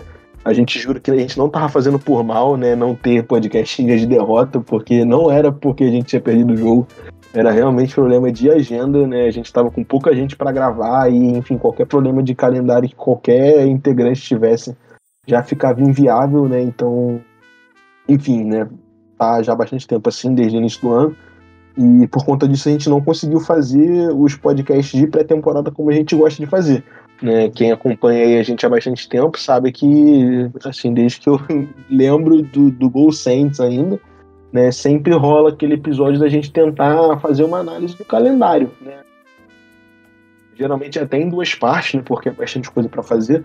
Mas como a gente já está aqui, né, indo para a semana 7, né, então acho que a gente dá para a gente fazer tentar fazer uma previsão assim, né, do que, que a gente pode esperar do ano, sabe, de uma maneira bem, bem sucinta, né, porque a gente tira dois programas só para isso no off-season, né, então aqui tem que ser uma coisa bem mais rápida mesmo, mas para a gente fazer uma análise aí, né, do, do, que, do que vem pela frente, né, vou, vou ler rapidamente aqui os jogos, né, que a gente vai ter até o final do ano, né, e aí vocês fiquem à vontade para no final fazerem seus, seus comentários aí, né.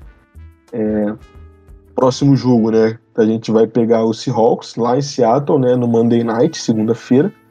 Né, jogo complicado aí, né? Um pouco menos complicado por conta do, do da lesão lá do Russell Wilson, né? Quebrou o dedo igual o Breeze, contra o Donald também igualzinho, né? Então, Vamos ver aí se vai ser o Geno Smith ou o Ken Newton, que estava conversando com eles, né? Ainda não chegou a assinar, pelo menos até onde eu vi. Não tinha assinado com eles ainda, mas estava, enfim, conversando.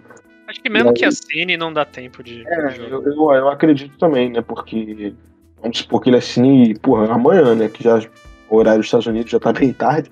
Ele vai assinar amanhã, quarta-feira, e, porra, quinta, sexta, sábado, acho que domingo já nem treina. Eu não sei como é que funciona a semana de Monday Night, eu sempre me confundo. Mas enfim, é, acho improvável, né? Mesmo que ele assine, deve ser o Geno Smith pra, pra, pra a segunda. Então é isso. Aí depois a gente pega o Tampa Bay em casa, né? Jogo importantíssimo aí. Se a Uma gente semana um pouquinho mais curtinha, né? Um dia menos de descanso. isso, um dia menos, né? Então, um joguinho complicado aí, mas. Enfim. Depois a gente pega o Falcons também em casa. Semana 9. Semana 10 a gente viaja pra jogar contra o Titans e principalmente contra o Henry. Depois, semana 11, pegamos o Eagles também fora de casa. E aí, semana 12 é o famoso Thanksgiving, né? Que a gente vai jogar contra o Buffalo né? Vai ser espancado por Josh Allen em rede nacional, em feriado, todo mundo em casa comendo é, peru no, no jantar e a gente apanhando do Bills. Depois, semana 13, é Thursday Night de novo. Vamos pegar dois Thursday Night seguidos. É bom isso, né? Porque pelo menos é uma semana curta menos, né? Porque vai ser uma semana inteira. É, contra o Cowboys. Semana 14, pegamos o Jets, né? Lá em Nova York. Depois, semana 15, Tampa Bay, fora, né?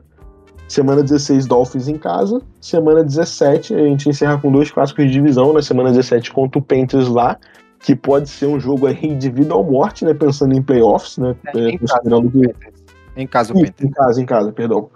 É, considerando aí que possivelmente o Bucks né, vai, vai disparar aí pela divisão e né, nós, o Panthers é um dos possíveis adversários se a gente quer essa vaga de wildcard. Né, muito provavelmente o Panthers vai ser um dos nossos adversários, então é um jogo né, que pode ser de vida ou morte na semana 17. E fechamos contra o Falcons fora de casa né, na, na novíssima semana 18, né, pela primeira vez. É, jogo já em janeiro. Enfim, vamos fechar a temporada fora de casa contra o Falcons também, podendo ser um grande fim de temporada pra gente, né? Talvez aí carimbando a vaga pros playoffs e de quebra nada ganhando do- dos nossos maiores rivais. Então, vamos organizadamente aí fazer os palpites. Vamos começar com, com o Chico, né, que falou pouco, chegou depois. Se quiser fazer algum comentário aí, Chico, se quiser fazer uma previsão de recorde, ou então só dar uma pincelada, né? É, sobre o que você espera aí da- daqui pra frente da temporada, né? Lembrando que a gente tá indo, foi pra baixo, né? Jogando cinco jogos até agora, estamos com recorde de três vitórias e duas derrotas, né? Um recorde até bem razoável. Uhum. Eu acho que tem que aproveitar as fraquezas, igual pegar o Seahawks sem, sem Russell Wilson, ah, o Eagles, bom, todo ano ele chega e tá todo quebrado já no meio da temporada, tem que ver se, como que eles vão estar.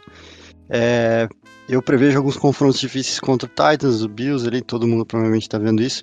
O jogo contra o Cowboys eu acho que é chave, principalmente por ser um oponente na conferência. Pode decidir ali alguma seed, alguma coisa assim. Não dá pra perder alguns jogos bobos, como o do Jets, talvez o Dolphins, mas eu imagino que o perigo desses confrontos divisionais ali no final, a gente pode estar jogando contra o Bucks ali no dia 19 de dezembro, provavelmente decidindo um título de divisão, contra o Panthers ali no final também. O Falcons pode estar querendo tirar nossa vaga. Eu acho que ah, o, o certo é tentar, tentar garantir uh, alguns pontinhos dentro da divisão, são os confrontos um pouco mais complicados, porque confronto divisional é sempre é, mais pegado, mas a nossa tabela fora da divisão também é um pouco bem pesada, então é, não dá pra dar bobeira. Eu acho que, eu acho que chegou nesse, nesse ponto da temporada que daqui pra frente, cada jogo, se, se quiser tentar chegar ali, beliscar aquela sétima vaga ali pros playoffs, tem que, tem que jogar todo jogo pra ganhar. Não dá pra entrar no, no pique igual do Giants ali. Não sei se mais alguém quer fazer algum comentário. Quer acrescentar alguma coisa? É, falar aqui sobre, né? É. Assim, vontade. eu não, eu não gosto muito dessas previsões porque existe um fator muito importante na NFL que é lesão, né? Daqui a cinco semanas o Tom Brady se machuca, se- né? pode acontecer. E, e aí, de repente, esse jogo contra o Tampa Bay já deixa né, de ser assim. Mas assim, da forma como está hoje, eu concordo com o Chico. Acho que a gente tem que ganhar os jogos é, supostamente fáceis, né? Como o, Giants era, né? Então, assim, um jogo que a gente não pode dar bobeira para perder. É um Jets da vida, um, Do um Dolphins mais ou menos, né? Ninguém sabe como o Tua vai jogar. É, e, e ganhar os confrontos de divisão, acho, sendo sincero, né? Acho que o matchup contra o Tampa Bay é muito ruim. Né? Eu acho difícil que a gente vença o Tampa Bay. Mas a gente sabe que as, nesses jogos o, o, o Sean Payton chega com gameplay de repente que consegue travar os caras, né? A gente já viu isso acontecendo no passado duas vezes, né? É, e quase três, certo? Maldito Jared Cook.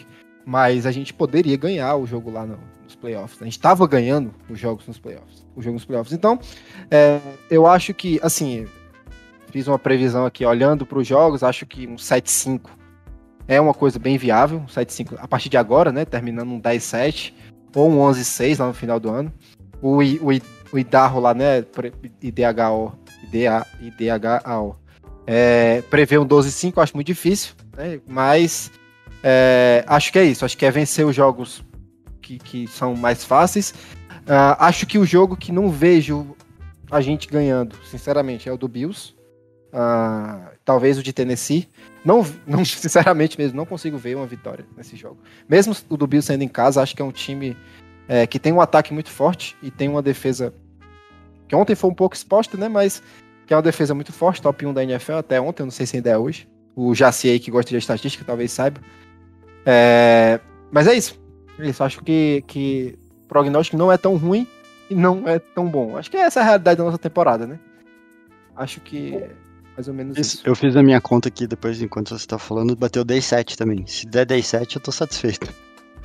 É isso. Ó, gente, Se chegasse tá em... temporada e falasse, pô, quer terminar 10-7? Eu duvido que alguém aqui falava que não, filho. A gente tá em sintonia mesmo, porque eu, eu fiz também quando você tava falando, deu 10-7. e, é. e, e, como um comentário adicional aqui, durante o começo da temporada, eu, eu, eu vi na internet um, um, cara que trabalha com estatística da NFL, ele postou, baseado em aquelas simulações, 10 mil simulações e tal, qual a porcentagem de um time classificar para os playoffs nessa configuração nova, né? Que é a primeira vez. 17 jogos na temporada regular, com 7 times passando para para pós-temporada. Um time com 10-7 tem 91% de chance de passar para pós-temporada. Então, se a gente pegar de fato 10-7, é quase certeza que, que vai para playoff. Aí não fala qual seed, tá, tal, mas... Uma coisa boa, assim, ou entre aspas, né, mas que pode acabar favorecendo essa nossa disputa, né, de playoffs, é porque meio que os bons times ficaram concentrados numa divisão só, né? Então todo mundo que tá praticamente. A NFC Oeste, tá Isso, praticamente todo mundo que tá disputando com a gente, quase todo mundo, né? É, tá lá na NFC Oeste, né? Então eles vão se matar lá dentro, né, cara? Eles vão tirar vitórias é. dentro deles lá, né? Nos, nos, nos seis jogos lá divisionais e tal. E, enfim, pode acabar favorecendo a gente, o Panthers, Talvez o Vikings, né, se, se acordar para a vida aí, pode acabar sendo um concorrente aí também nessa vaga. Mas tem essa, esse ponto positivo, né? Que é, por estar tá todo mundo muito concentrado na divisão, tem praticamente. É, agora o Seahawks deu uma, uma, uma, baixada, né? Por conta da, da lesão aí do, do Russell Wilson, não sei como é que vai ser, mas até outro dia desse, né? A gente tinha praticamente quatro contenders de, de playoffs na mesma divisão, né? Tem de fato é, um, um, outro, um outro ponto que eu consegui ver também, eu sigo o que a galera tá falando, é algo pra, próximo dos 50% mesmo a tabela. E para mim, cara, essencial mesmo vai ser as duas últimas semanas, né? Que a gente pega o Carolina em casa e viaja pra, pra, pra Atlanta. Porque, cara, eu acho que chegando, né? Vai ser dia 2, a, a semana 17. Cara, chegando aqui, eu acho que, cara, é confronto, assim, direto dentro da divisão, é confronto direto pra uma vaga de wildcard. E o Falcons também na última, por mais que eu acho que o Falcons não vai chegar, é, eu acho que o Falcons, pegar o Falcons lá na última, na última week vai ser algo que, cara, vai ser chave. Eu acho que até lá a gente consegue pô, levar num. Né, daqui, daqui até a semana 17 são 10 jogos, a gente consegue levar num 5-5, 6-4, alguma coisa assim, cara. E esses dois últimos jogos vão ser realmente, tipo assim, guerra, algo que vai vai demandar muito e, e, e foi até que vocês falaram, vai ser muito difícil da gente prever, né, como é que vai chegar, enfim, porque a lesão na NFL é, é dura, né?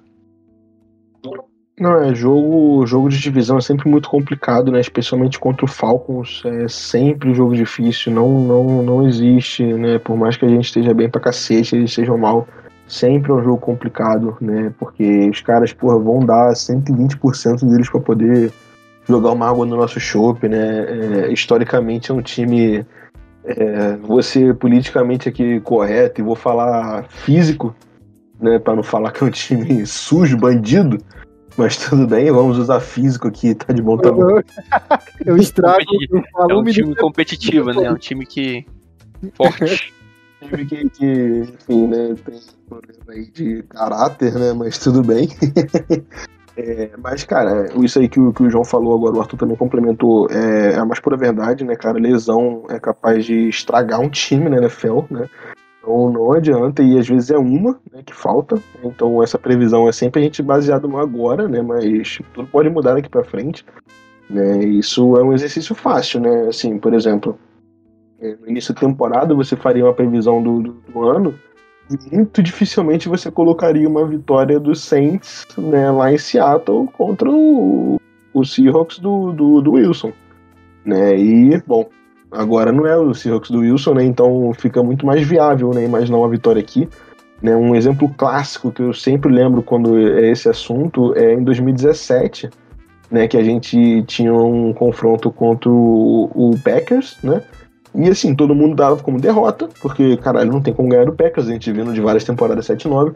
E aí, quando a gente chegou pra jogar contra o Packers, era o Packers de Brett Hundley, né? E a gente atropelou os caras, porque, enfim, o cara era muito. 2-2, né, naquele jogo, né? A gente tava 1-2, ou era 0-2, eu não acho lembro. que a gente tava. Cara, acho que a gente tava 2-2. Acho que foi o jogo. Foi a primeira vez que a gente ficou positivo nas últimas não sei quantas temporadas. Porque a gente sempre começava perdendo.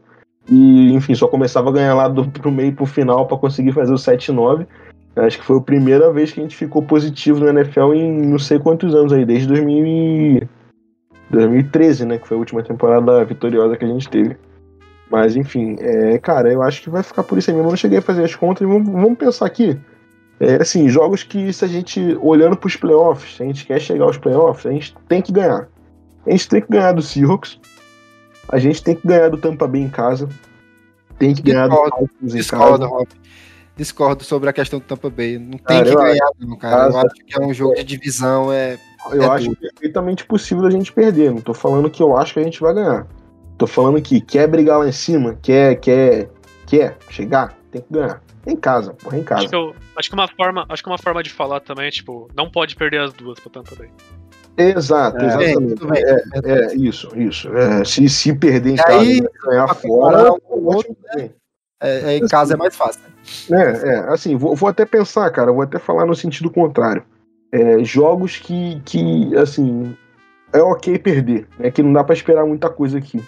É do Titans fora de casa, né?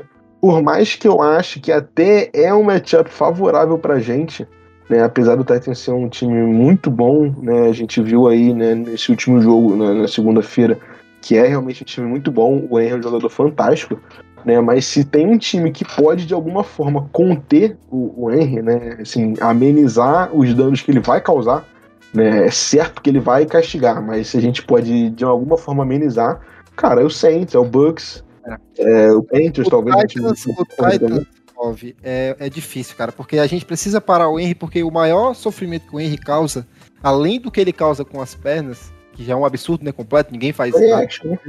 é o play action, cara, porque quando tu Exato. tem um play action e tu tem um wide receiver Julio Jones e o AJ Brown, pelo amor de Deus, se tiver um play action, ele vai estar livre, entendeu? Ele vai Exato. estar livre, é impossível. Então, ele- é isso que eu tô falando. Eu não, não, eu acho que é uma, uma derrota assim que não, não é fim do mundo e acho perfeitamente ok a gente perder esse jogo. Mas assim, é, é até um matchup que não é dos piores. Assim, a maioria dos times tem mais dificuldade contra o Titans do que a gente vai ter. Quis dizer uma coisa nesse sentido, né? Se a gente tiver a DL completinha, óbvio, né? É, tem muita coisa aí pra, pra influenciar.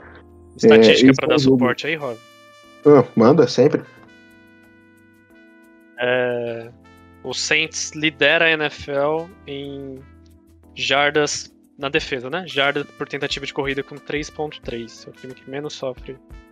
Menos É. 7 jardas por tentativa de corrida. É claro que, assim, isso são estatísticas contra humanos, né? Contra o, o Henry é outra estatística, né? É. Tem que ter uma estatística exclusiva para quantas jardas você cede pro Henry por, por tentativa, porque é Para diferente. O cara é um, cara é um bizarro. Mas, enfim, vamos lá. Vamos colocar aqui na derrotinha pro Titans, né? É, pro Bills também acho que muito difícil a gente ganhar esse jogo, porque... Enfim, né, é, não é um matchup nada favorável pra gente, né? Se o Titans a gente até pode colocar aqui um pouquinho, o Buffalo eu acho zero, porque enfim, né, por mais que o Lattimore esteja no ano muito bom, né, os caras têm dois receivers muito bom, muito bons, né, e, e que fazem fundo de campo, que é uma dificuldade que a gente tem, né, enfim, é um time completo, né, um time completo aí pra mim, contender de, de, de Super Bowl e enfim, né, é, é outro patamar do nosso, né, a gente tá, no, a gente é um bom time, mas o, o Bills é simplesmente um time melhor, não tem muito que, o que falar, né, como, como a gente foi jogar contra o Chiefs ano passado, né, é um time simplesmente melhor, não, não tem muito o que fazer. Mas só pra deixar claro que a gente chegou muito perto de ganhar do Chiefs, tá? Chegou, chegou. Ficamos a 11 alunos de ganhar do Chiefs, pô. Exatamente. Mas o E o, o Bills ainda tem o, o Stefan Diggs, que é o terror do Marcus Williams, né? É, tem isso também. Eles vão se cagar a semana toda Eles, né, no jogo. A lei do ex lá contra nós para deixar. É verdade. E aí, bom, é, Tampa Bay, né, naquela linha que eu falei que a gente vai, com certeza, vai perder um jogo, pelo menos pra eles, então vamos colocar que vai ser esse jogo aqui fora de casa. Três derrotas. É, e, cara, assim, jogos que eu acho que vai ser muito difícil de ganhar são esses três. É claro que não dá pra esperar que vai ganhar todos os outros, né? Jogo contra o Panthers é muito difícil, né? Jogo contra o Cowboys eu acho um jogo muito difícil, né? Pelo, pelo grupo de recebedores absurdo que ele tem, né? E fora o deck também, que é um, um grande quarterback. Né? Enfim, tem outros jogos aí também que são, assim, perdíveis, vamos colocar assim. Mas que eu conto como derrota certa, cara, três jogos. Três jogos. E o resto, dentro disso aí, dá pra gente ir dentro. Não, não, não, não fico com, com. Vou ficar com medo, entendeu? Do Falcons, do Eagles, do Jets, pelo amor de Deus. A gente ainda deu até uma certa sorte com tabela, né? Porque a gente pega dois Thursday Night seguidos, né? Então a gente não vai sentir esse efeito da, da, da semana curta, né? É, no jogo contra o Cowboys, né? No segundo jogo a gente não vai ter esse. Uhum. Que é sempre uma, uma, uma, uma desgraça, né? A gente joga no domingo e aí chega pra jogar na quinta o time todo quebrado, todo machucado, todo, enfim, né? Sem treinar direito, né? Então demos essa, essa sorte aí, né? Uma pena que a gente vai jogar na semana curta exatamente contra o Bills, mas tudo bem. Bills. Vai ser difícil, eu não sei contra quem eles vão jogar antes. A gente joga fora contra o Eagles, né? Não é um jogo. Assim, não é difícil, mas também não é dos mais fáceis, né? Tem times piores aí que o Eagles na liga. Mas, cara, eu Eles, acho que é eles vão pegar o Colts antes. É um joguinho chato também pra eles, né? Uhum. Também. É, é um melhor que o Eagles, por exemplo. E a nossa sorte também, Rov, é que desses jogos considerados impossíveis, né? Vamos, vamos chamar assim, né? Não é que é impossível, que a gente sabe que na NFL não é impossível. Sim, E gameplay é gameplay, né? Você sabe que acontece e sim, claro. Mas desses três, dois são em casa. Né? Digamos assim. É verdade. Então? Só o Titans é fora. É, só o Titans. Então, de repente, né? Não, é, impossível não é, não. Impossível não é, não. É, Mas é claro que o Saints vai perder um jogo horrível contra Ah, um time. Isso é e- claro. E assim, cara, isso aqui eu tô falando de um time, né, que vai estar beirando a perfeição. E a gente sabe que o Saints não vai ser isso ao longo da temporada. Não vai, não vai. Não é time pra isso, né? Então, porra, eventualmente a gente vai perder um joguinho aqui pro Falcons. Porra, pode acabar perdendo um jogo mais bizarrinho aí, pra um Dolphins da vida. Pro Jets eu acho que já é demais, mas pra um Dolphins da vida que tá mal aí. Né? Mas eu acho que o jogo, assim, claro que vai depender muito do que vai acontecer daqui até o final da temporada. Mas esse jogo na semana 17 contra o Panthers, né, tem tudo pra ser o jogo da temporada. É, logo depois do ano novo aí, dia 2 de janeiro, né? A princípio no primeiro horário, mas a gente sabe que no final do ano eles sempre fazem uma flexibilização, né, de acordo aí com né, com Vai os ter que ver- né, que vai, vai Vai ter que ver qual a, qual a situação da classificação pro Panthers, né? Já chega mais classificado, se chegar brigando, se chegar eliminado. Exato, Então, exato. co- com a lesão do, do McCaffrey agora na, na injury reserve, provavelmente talvez ele esteja de volta pra esse jogo, mas vocês acham que isso possa impactar as chances deles de chegar ali naquele jo- último jogo contra a gente disputando vaga no playoff? Ou você acha que eles já vão. Com certeza, com Chegar certeza piora. né? Não, não tem time que perca o Christian McCaffrey e não, não piore de nível, né? Não É, tem como. o- Mas não eu acho que engano- ainda assim é um time muito forte, cara. A defesa deles é fantástica. E, enfim, o Darnold está jogando aí, né? Razoável. É, DJ Moore muito bem. Eu acho que é um time muito bom. Apesar de, claro, o McCaffrey sempre fazer uma falta do cacete, né? Um jogador absurdo do nível dele sempre pra fazer falta. Mas eu acho que ainda assim é um time muito forte. Eu, eu, É, eu o acho Panthers meio que tá acabou, né? Depois que o. O Panthers É, acabou no... depois que o McCaffrey machucou. Mas o acabou ataque e não deles acabou, é sabe? muito dependente. É, só que perdeu muito close, né, os jogos. Não foi nenhuma coisa, tipo... É, Ah, ah, tem o todo mundo agora, né? Mas eu acho que o Panthers é um time parecido demais com o nosso. Assim, do ponto de vista geral, sabe? É um time que tem um QB que nem é o melhor QB do mundo, mas também não é o pior. É, tem um, running back muito bom, que a gente tem. Back fantástico. E tem uma defesa forte que vocês acham que concordam comigo que a gente, que a gente tem uma defesa forte. É, Então- nossa defesa hoje, cara, não tá perdendo nada aí para defesas tops da liga, não, né? Principalmente É, quando, o Enemata voltar. Top 1 defesa, defesa contra a corrida, né? Pelo menos em jardas por tentativa. É, porque é muito complicado isso de top 1, top 2, porque cada métrica é Não, isso, tô falando top 1. Não, mas a, sentido de- jarda excedida ainda. não, mas a defesa do Saints, ela, é- em quase todas as métricas, ela é, ela é uma das melhores. Mas... Sim, sim, sim. Mas eu me preocupo sim com o Saints jogando muito com. Pra parar. O Saints é muito bom parando corrida, mas como no jogo passado, praticamente 95% dos snaps o, jogando com 5DB, né? Com o CJ DJ fazendo ali um, um terceiro linebacker ali jogando de níquel. Eu me preocupo pra parar corridas em formações como essa, né? Por isso que eu acho tão importante a volta do com Alexander. De repente vai mudar isso aí um pouquinho. É, mas eu acho que, assim, a gente já, já. Eu não vou ter aqui a estatística correta, né? Eu não sou o cara das estatísticas, né? Esse cara é o Mário e agora tem o Jaci aí pra, pra se juntar aí no bonde dos números, né? Com, com ele do podcast. Eu não sou o cara pra isso, mas assim, tô falando aqui, né? Fonte e voz da minha cabeça. Mas eu acho que já há muito tempo a gente joga bastante com essa formação com dois linebackers só, né? É, pacote níquel, enfim Sim, sim. já há bastante tempo, porque pô, a gente tem um cara que é muito bom fazendo isso, né? Que é o CJ. O cara é porra, fenomenal.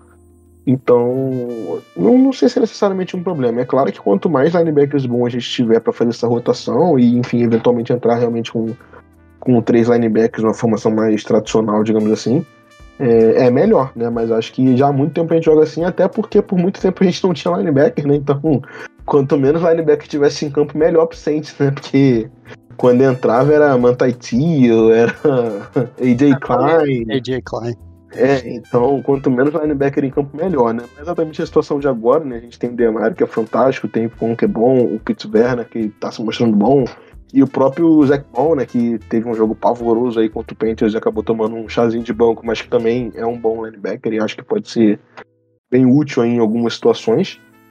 Né, eu acho que não é exatamente um problema. Para mim, o problema maior realmente está sendo no- na, na DL. Né, mas eu acho que no jogo aí contra o Bucks, né, o, o tá voltando. Eu acho que melhora muito, cara, a nossa situação de pass rush. Né? Foi o que eu falei no episódio passado. Né, eu acho que a volta do Onyemata vai impactar mais do que a volta do Davenport agora. É claro que ter o Davenport é muito bom, porque a gente passa a ter é, quatro é, edges, né, assim, de bom nível, né?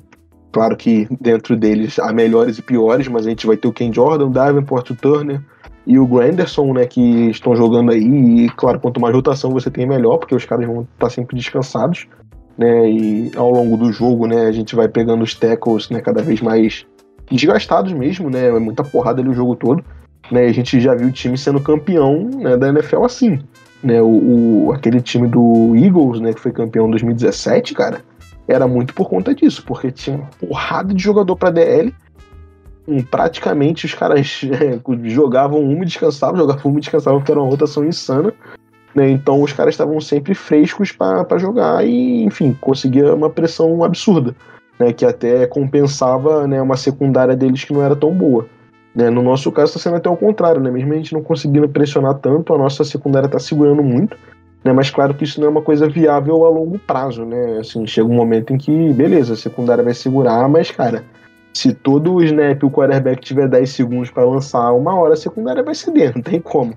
Né? Então acho que a volta do Davenport sim ajuda, mas principalmente quando o Aniemata voltar, né, toda a questão né, que eu falei semana passada, né, do, do, da pressão vindo do interior, como isso alivia a pressão é, nos edges que estão sendo muito dobrados e tudo mais, como isso impacta no, no rush do time.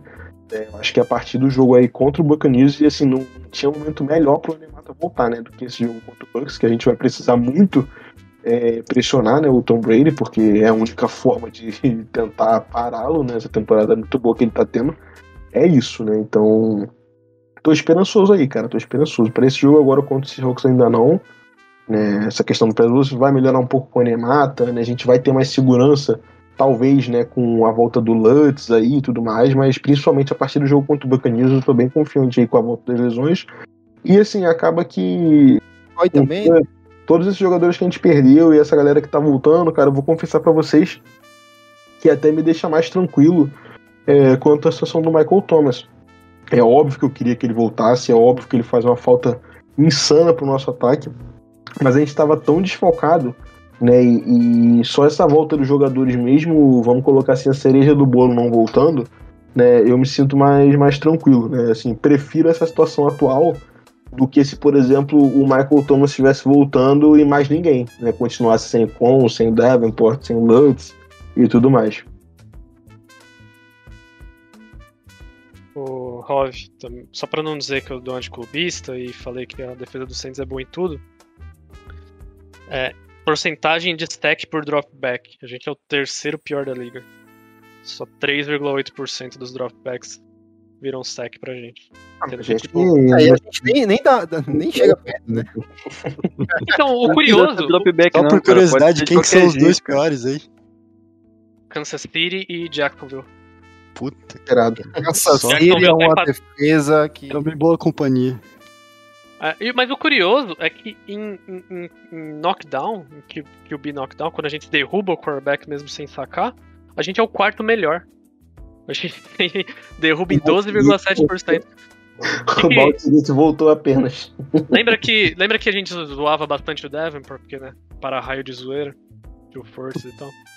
E ele sempre pressionava, pressionava, chegava perto e nunca derrubava. Sempre chegava perto, botava a mão no quadril do quarterback, o quarterback girava, ele saía voando e não derrubava. A gente tá com, entre aspas, quatro Davenport nesse sentido. A gente tá chegando, tá, tá chegando razoavelmente, o nível de pressão a gente tá no meio de tabela, e o B-Knockdown a gente é o quarto melhor, e consegue em stack ter o terceiro pior. Então, eu não, assim, eu concordo plenamente com você. O Oniemata não pode chegar em hora melhor. Porque os nossos o Brady... 3 Desculpa, pode terminar.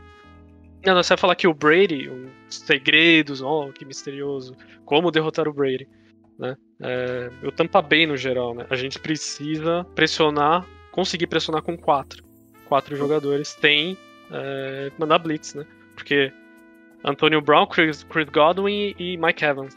Tipo, não tem como não manter muita gente na cobertura e esperar ganhar de Tampa Bay, né? Então tem que é, conseguir pressionar. Assim, em especial o Tom Brady, não exatamente o Tom Brady, é qualquer pocket passer, né? Mas enfim, né? hoje em dia, hoje em dia não, né? Já há 20 anos o Tom Brady é a maior referência quando se pensa em pocket passer, né? É justamente essa pressão por dentro, né? É, acaba sendo mais difícil para esses caras que não têm tanta mobilidade se livrar do sec. Né? Às vezes, quando a pressão vem por fora, eles até conseguem, né, com aquela cinturinha dura, dar um jeitinho ali para escapar e, e, no mínimo, conseguir se livrar da bola, né, sem, sem tomar o sec. Né, quando essa pressão vem por dentro é muito mais complicado, né, então a volta do Onyemata, além de, de né, dessa questão de aliviar um pouco a pressão dos, dos Eds para eles poderem né, jogar no mano a mano contra os tackles, né, ainda tem a própria pressão que ele vai gerar mesmo por dentro, né, dificulta bastante esses QBs que têm menos mobilidade, como, óbvio, o Tom Brady, né. Isso é clássico, né? No, o Tom Brady também é um especialista em escalar o pocket perfeitamente, né? Quando você já viu, eu pelo menos já vi milhões de vezes a pressão chegar por fora e dar um passo para frente e manda um passe de 20, 30 jardas fácil lá. Então, toda vida que a pressão é por dentro, ele precisa sair, e aí ele geralmente não, não sabe muito bem sair para a direita ou para a esquerda. Mas é isso, é isso. Tá, os prognósticos não são tão ruins, talvez a gente vai se decepcionar um pouco mais para frente aí, mas, mas é isso. Abra um coração, torcedor. Não, não... aproveitar para ser positivo agora que não tá no jogo, né? Vai esperar perder para ficar animado, pô? Não tenham medo de se decepcionar. Continue abrindo o coração. Coragem para jogar. Não tem como ser pior, mais. Vai sempre, né? infelizmente. Bota o Trecon Smith. Como Olha, agora, agora a gente também colocou, porra, o Saints agora com as previsões que a gente fez aqui, cara. Pô, vai fazer uns 0-12 aqui brincando, né? Chiconado Não com tem essa boca de cemitério que esse Porra. moleque não esquece. Tá maluco. A famosa frase é o Panthers.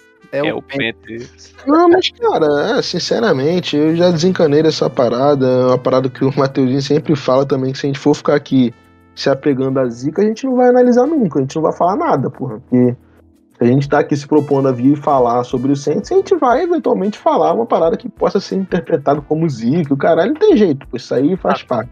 Tá liberado Hum. então? Tá É, liberado? tá liberado, pô, tá liberado. E, cara, é o que eu, isso Então, aí é coisa que eu sempre falo. É, muita gente fala, ah, pô, quanto o Bucks ano passado a gente zoou, zoou, zoou e chegou lá e perdeu. Eu, pô, eu vou esperar perder pra zoar? Tem que zoar quando ganhar mesmo, porra. Não sei se eu vou conseguir ganhar depois. Mas, porra, toda vez que tiver oportunidade eu vou comemorar, vou ficar E foi feliz. um vou grande falar. momento, gente, pelo amor de Deus. Aquilo foi bom demais. Fala Só pra... Porra, Tu quer que eu espere perder pra ficar feliz? Eu vou ficar feliz quando ganhar. Se tá liberado, Rov, então eu vou falar. Eu acho que a gente vai ganhar bem dos Seahawks. Eu não tô com. Não vou falar medo, mas eu tô confiante pra esse jogo, cara. Cara, eu vou É claro, te que é, falar. por causa que- do, é claro que é por causa do Dino Smith, é o principal. Ó, né? Mas também por causa da defesa do Seattle. né? É, cara, eu não tô com a opinião muito diferente da tua, não, cara. Eu acho que. eu Acho que é um jogo muito ganhável pra gente. É, é claro, né? Eu- O NFL é. Eu, é eu tenho medo, né? eu tenho medo e- do colapso nervoso do Jonas. Uma derrota possível. Eu, eu me preocupo, eu confesso. Não, já- Só pra ele tomar um remedinho antes, lá já. Não, isso é legal, não. Mas fora isso, acredito. Tô, tô com vocês. Tô com o Mário. O Mário falou já. A Zica já tá com o Mário, gente. Relaxa. Ele já falou lá no grupo que não tem perigo da gente perder, não. Então relaxa aí. Eu acho que a gente vem. é, a gente vem com chances de ganhar, mas diferente dos anos passados, a gente não vem com a obrigação de ganhar. É, a gente vinha com todo o peso de ah, a gente tem que ganhar esse jogo, porque a gente já fazia conta pra pegar seed 1, ganhar divisão, pegar bye. Já, tava na semana 5 e a gente pensando em pegar bye lá na semana 15. Então, é, aí já tava com X ali no, no jogo e tinha que ganhar aquele jogo, e aí acabava o jogo e você não, não curtia a vitória porque você saía estressado e falava, putz, beleza, objetivo cumprido. E, e aí você já ficava bitolando no jogo seguinte. Eu acho que a gente vai pelo menos para esses próximos jogos aí do Seahawks com a chance de se divertir, de poder aproveitar o jogo e, e se ganhar, beleza, se perder, aconteceu. Não vai ser tão tragédia assim também. Mas Pois é um encaixe, é um encaixe bom. É, assim, falando especificamente do Seahawks, né? Vamos abrir agora pra vocês né, comentarem mais desse jogo que tá vindo e pra gente até poder encerrar, porque já tá ficando bem longo aqui esse, esse programa. Mas tudo bem, né? Porque é um programa aí que a gente vai. É, tema livre, né? Então não tem problema. Mas, assim, falando um pouco do jogo contra o Seahawks, né? é, eu acho que é um jogo que tá bem favorável pra gente, porque além da lesão, claro, né? Do Russell Wilson, né? Que é um quarterback, porra, excelente. É, entra o Geno Smith, que, enfim, né? O Geno Smith, não tem muito o que falar. É, eles têm problemas em outras posições também. O running back deles, o Carson, né, tá machucado. Que entrou no lugar dele, o Alex Collins, se eu não me engano, né? Já, já saiu do último jogo também meio baleado. O Rashad Penny, que eles draftaram com a, nossa escolha lá do Davenport, né? Foi pro Packers. Depois foi pro Seahawks, e o Seahawks pegou o Rashad Penny, o cara não joga nunca, então a trade do Davenport é toda amaldiçoada por lesão.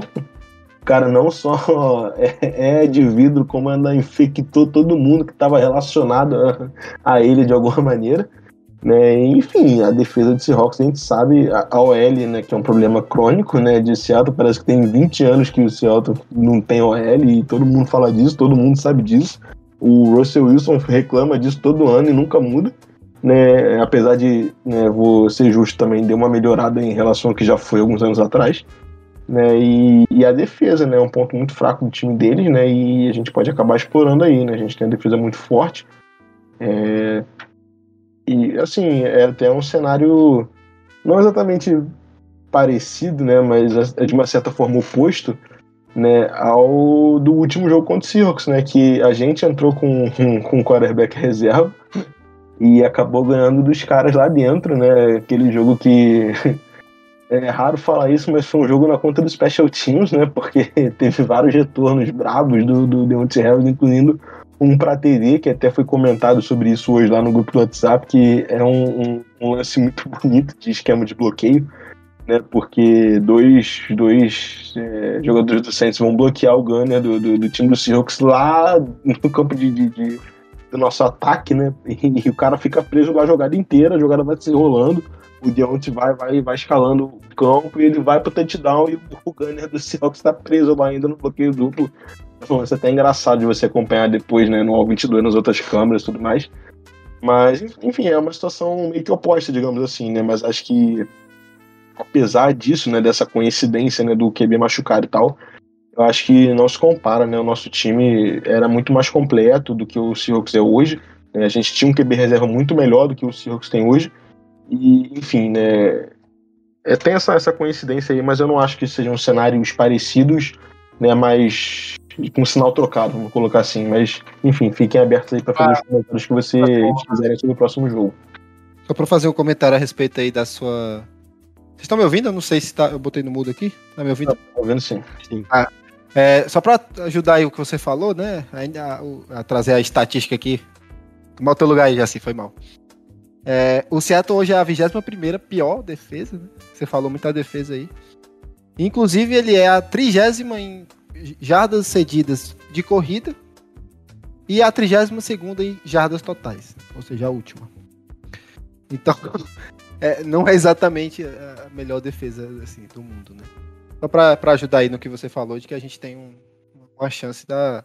Além do ataque estar tá baleado né, com a, a falta do QB, a defesa deles também não é exatamente a maior defesa do mundo. Mas, jogo é jogo, né? Sabe? É, eu, eu assisti. Joga jogado, lambaria pescada, né? É isso aí. Eu assisti o jogo contra o Seahawks, ou contra o, o Pittsburgh Steelers, e, e, tentei prestar atenção no, no, dos detalhes, né, pra ver o que, eu podia aprender sobre o Seahawks nesse jogo, mas depois eu pensei, o, o, o Pittsburgh é bem o inverso da gente, eu achei alguns, em alguns detalhes. Eles têm o, o TJ Watt, eles têm o Cameron Hayward, eles têm jogadores na DL que põem muita pressão no quarterback. Então o Pete Carroll, né, o, o técnico do Seahawks, fez muita questão, assim, não fosse uma DL tão poderosa, ele faria do mesmo jeito. Ele escondeu o Dino Smith, né? A, a maioria das jogadas do, do, do jogo eram um drive era corre, corre screen, corre, corre screen, né? Corre, tava em play action. Então, tipo, não dá chance pro pass rush acabar com, com, com o jogo do Seahawks. E no, no segundo tempo, quando eles estavam perdendo acho que por duas postas, estava 14 a 0, 14 17 a 3, alguma coisa assim. O, o Seahawks voltou e empatou o jogo, né? Arregaçou e no primeiro drive eles correram acho que 10 vezes e passaram uma. Então eles falaram, mano, vamos só correr com a bola, vamos focar nisso. O Pete Carroll adora correr com a bola, né? Ele tá criticado por isso. Eles focaram só nisso. Então eu espero que e seja esse o confronto, e por isso eu tô. É, do, do, do, ataque deles contra a nossa defesa, né? E por isso eu tô é, confiante, porque eu sei que nossa defesa lida bem contra, contra jogo corrido. E beleza, o Dino Smith terá uma, uma semana a mais, né? Até uma semana com um dia a mais para se preparar. Mas eu não acho que ele vai conseguir fugir muito disso, né? Vai ser corre, corre, passe tranquilo e quando ficar numa terceira longa, porque esperamos que nossa defesa não, não, não ceda muito jogo, não ceda muitas jardas contra o jogo corrido. Aí vai ser Lattimore contra Metcalf, imagino. E aí a gente se vira lá com o Lockett. Espero que não tenha nenhum breakdown na, na, def, na defesa, porque o Lockett é bom, né? Em tirar o topo da defesa. Então acho que vai ser um jogo de protege o fundo lá, mas tackle, tackle, tackle. Que vai ser screen, vai ser jogo corrido, todo mundo descendo. E ser, ser fiel ali na, no, no esquema para não para não ceder numa, numa, uma besteira, tomar um touchdown longo, coisa assim. E do outro lado, né, a defesa deles é como o João Murilo falou, ela tava no, no bater no recorde, tava na- no, no passo, né, de bater recorde como pior da NFL, um passo que a gente conhece bem, né, de outros anos. E eles melhoraram contra o Steelers, mas era o Big Ben, né? Era aquela o ataque do Steelers que a gente sabe que tá cheio de problemas, sem Juju, enfim. né? E eles teve um tinha um pass rush, pass rusher bom, né? Que era o pegar o nome do cara aqui que eu esqueci. É o era o nosso amigo que, que infelizmente se machucou, né? Se machucou feio. É Daryl Taylor, né? Que foi É, aquele que se machucou e Já saiu. forte que ele, que ele deve jogar, cara. É, então, aí o, o Adam Schefter falou, né, de manhã, que é possível que é possível que ele jogue. Assim, é possível, né? Que graças a Deus não foi uma lesão no, no- no pescoço, na, na, na coluna. Foi um susto, né? E eu acho que por precaução eles tomaram todos aqueles. Né, pela reação dele na hora, né? Tomaram todas aquelas, aquelas precauções médicas, né? Mas. é, ele era o melhor pass rush do, do, do, do pass rusher do jogo, né? E. Cara, um, um, um cornerback deles machucou, né? O Sidney Jones. Não sei se se vai conseguir vir pro jogo, então eles estavam com, com cornerback calouro. Enfim, eles têm os problemas deles na defesa, né? De grande talento mesmo, eles têm o Bob Wagner, que tá, tá- não tá ficando mais jovem, né? E, enfim, eu acho que. Eu tô esperando por um, um jogo potente do nosso ataque, né? Que não seja só corre, corre, shot play, corre, corre, Taysom Hill faz uma mágica e Jason Winston joga a bola pra cima. Mas, enfim, eu tô, como eu falei, tô confiante porque eu acho que é um bom matchup tanto no ataque quanto na defesa. Vocês acham que ele tem, eles têm alguma chance de parar nosso jogo corrido? Com o Camara, com. Eles pararam bem, o- eles pararam, eles pararam bem o Najee Harris, né? O, Uhum. o Steelers. É, O- o- complementando pelo menos que o, que o o- Jaci só terminando. falou. Ah, desculpa, Pode falar, pode falar, Arthur, pode falar, pode falar. não pode. Não, você ia falar que o Pete Carroll, ele tava. Eu, eu vi uma entrevista dele do- ontem e ele falou que ele tava feliz com, com o desempenho deles contra o jogo corrido, né?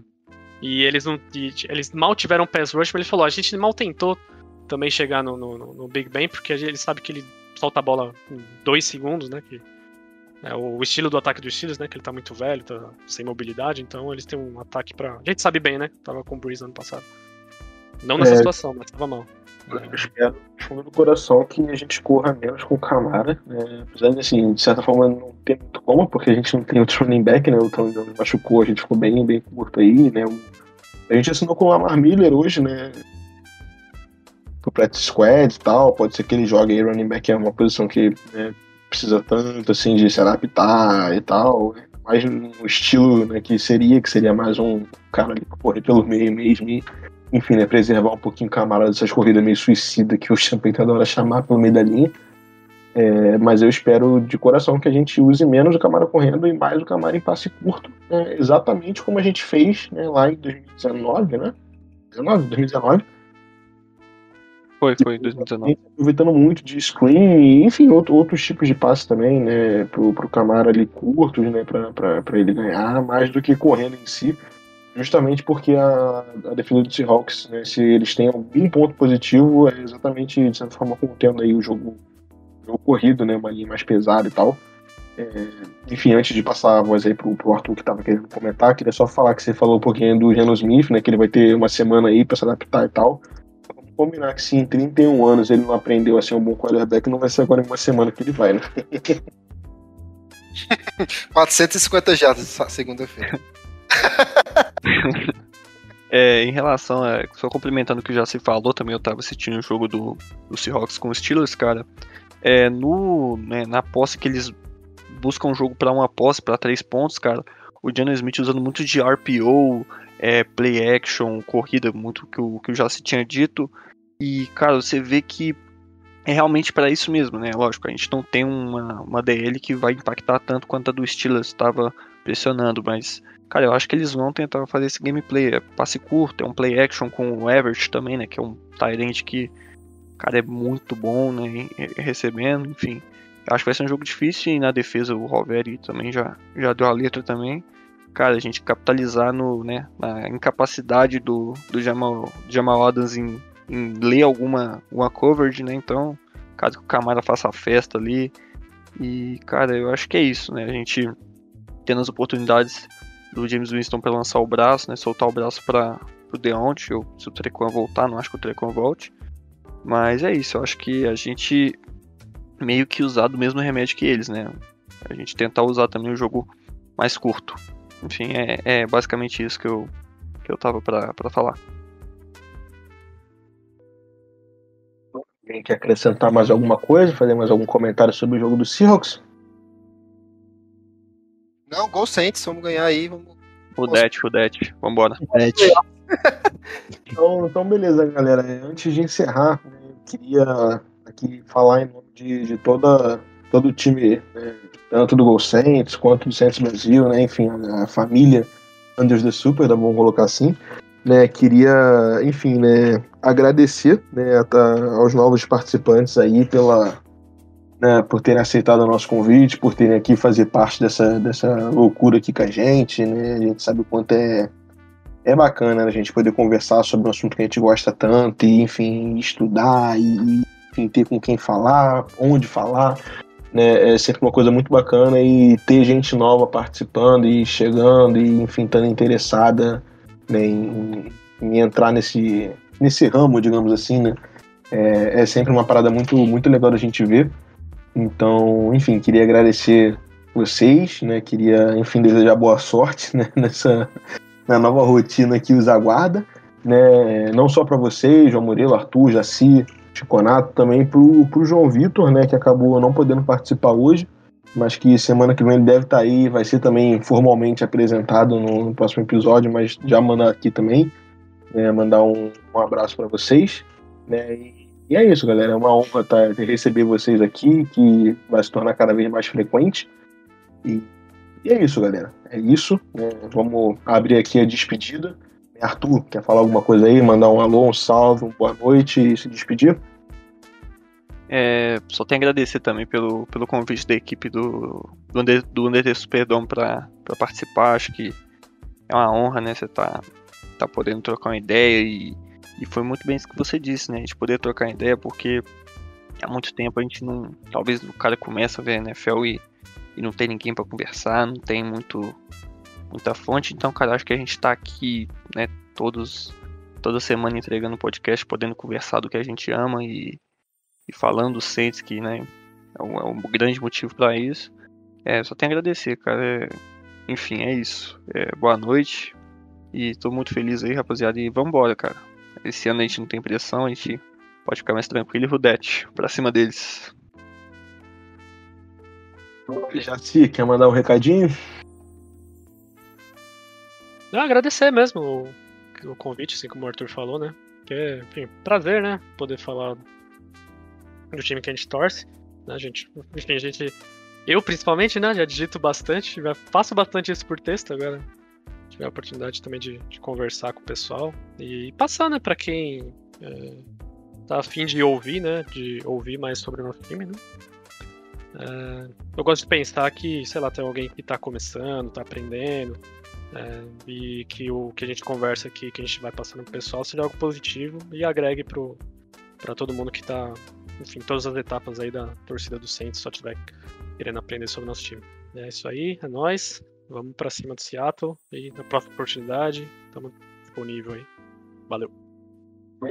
Valeu, cara. João Murilo, meu camarada, o que, que manda? É a mesma coisa do pessoal aí, ó. A gente já se conhece há muito tempo aí, mas é, falando do pessoal que está escutando aí pela primeira vez, agradecer a oportunidade do, do Superdome. É, e, e aí eu concordo com o Jaci, cara. Assim, eu gosto de, de falar de futebol americano mas eu gosto de, de pensar que, que posso estar tá ensinando para alguém que está aprendendo e ensinar tentar falar de uma forma mais simples é, do esporte que a gente ama muito, né? E do time que, assim, é, a gente ama muito e, e, e esse ano, como o Arthur falou, é um ano da gente aproveitar para analisar nosso time com mais, talvez com mais paciência, talvez com mais é, clareza, né? Porque a gente sempre tava nesse hype inteiro, nesse sofrimento, seed 1, seed 2, bye, não sei do que. E esse ano a gente tem essa, essa paciência de ver, ver o esporte, né? Ver o time de uma forma mais geral. Então agradecer, cara, e, e tamo junto. Gol Saints. Vamos ganhar do Seattle aí. E aí a gente já começa um processo de um pouco de ilusão. a partir da semana 8. boa noite a todos, bom, bom, dia ou boa tarde, né? Depende do horário que você ouvir. E é isso. Essa aí é clássica, né? Para manter as velhas tradições que nunca mudam. Isso, isso. Vinícius Chiconato, como dizem aí, que, que manda. Como é que fala? Piar. daí, fala daí. Cara, queria agradecer pela oportunidade de estar aqui também poder falar sobre o Saints. Muito legal. Eu acho que a gente escolhe um time para torcer, a gente tem uma paixão e poder dividir isso com outras pessoas não tem preço. É, queria agradecer pela oportunidade e pela loucura de vocês terem chamado eu principalmente para vir aqui para falar. É, e acho que essa, essa temporada a gente tem de novo aí a oportunidade de poder curtir os jogos de uma maneira mais leve, poder também aprender e ter mais paciência com o time, como o João falou, e não, não ficar naquela pilha sempre. E eles que venham, vamos aí pro jogo contra o Seahawks, é, torcer pela vitória e Rudete. É isso aí. Então é isso, galera. É, é, a gente promete, cara, de verdade, de coração. O Mateuzinho falou isso semana passada, mas eu tô aqui para reafirmar, né? Acabou esse negócio de é, semana tem podcast, outra semana não tem, né? A gente fez o possível aí para que isso nunca mais aconteça, né? Chamou a galera nova aí para dar uma renovada, dar uma oxigenada na, na galera que sempre grava, né? Que tava ficando puxado, porque era sempre as mesmas pessoas, a gente tava ficando sem rotatividade, né? Então isso complicava, mas aí tá aí cheio de sangue novo, empolgado para falar, para enfim, né, para acrescentar aí muito, muito, muita qualidade aí, muita, muita informação, é muita diversão também, claro, né, pro, pro nosso podcast. Né, enfim, vai tentar se desdobrar aí. Você tá vendo que, é, pô, eu tô de roxo aqui, nunca tinha feito isso na minha vida, tô tentando me virar aqui, tô de Iambuque aqui, QB3, fui pro jogo e, e é isso aí, não vamos deixar mais isso acontecer não, vamos estar tá sempre aí toda semana, ganhando, perdendo, enfim, né, vamos honrar com esse compromisso aí que a gente tá, tá assumindo com, com todos os nossos ouvintes. Então é isso aí, galera. É, voltaremos aqui semana que vem, com certeza, depois do jogo contra o Seahawks, né, para falar aí sobre fazer essa, essa análise, como a gente sempre faz pós-jogo, fazer um preview aí do próximo jogo. E é isso aí, galera. É, um abraço, boa noite, boa tarde, bom dia para todo mundo. E who that?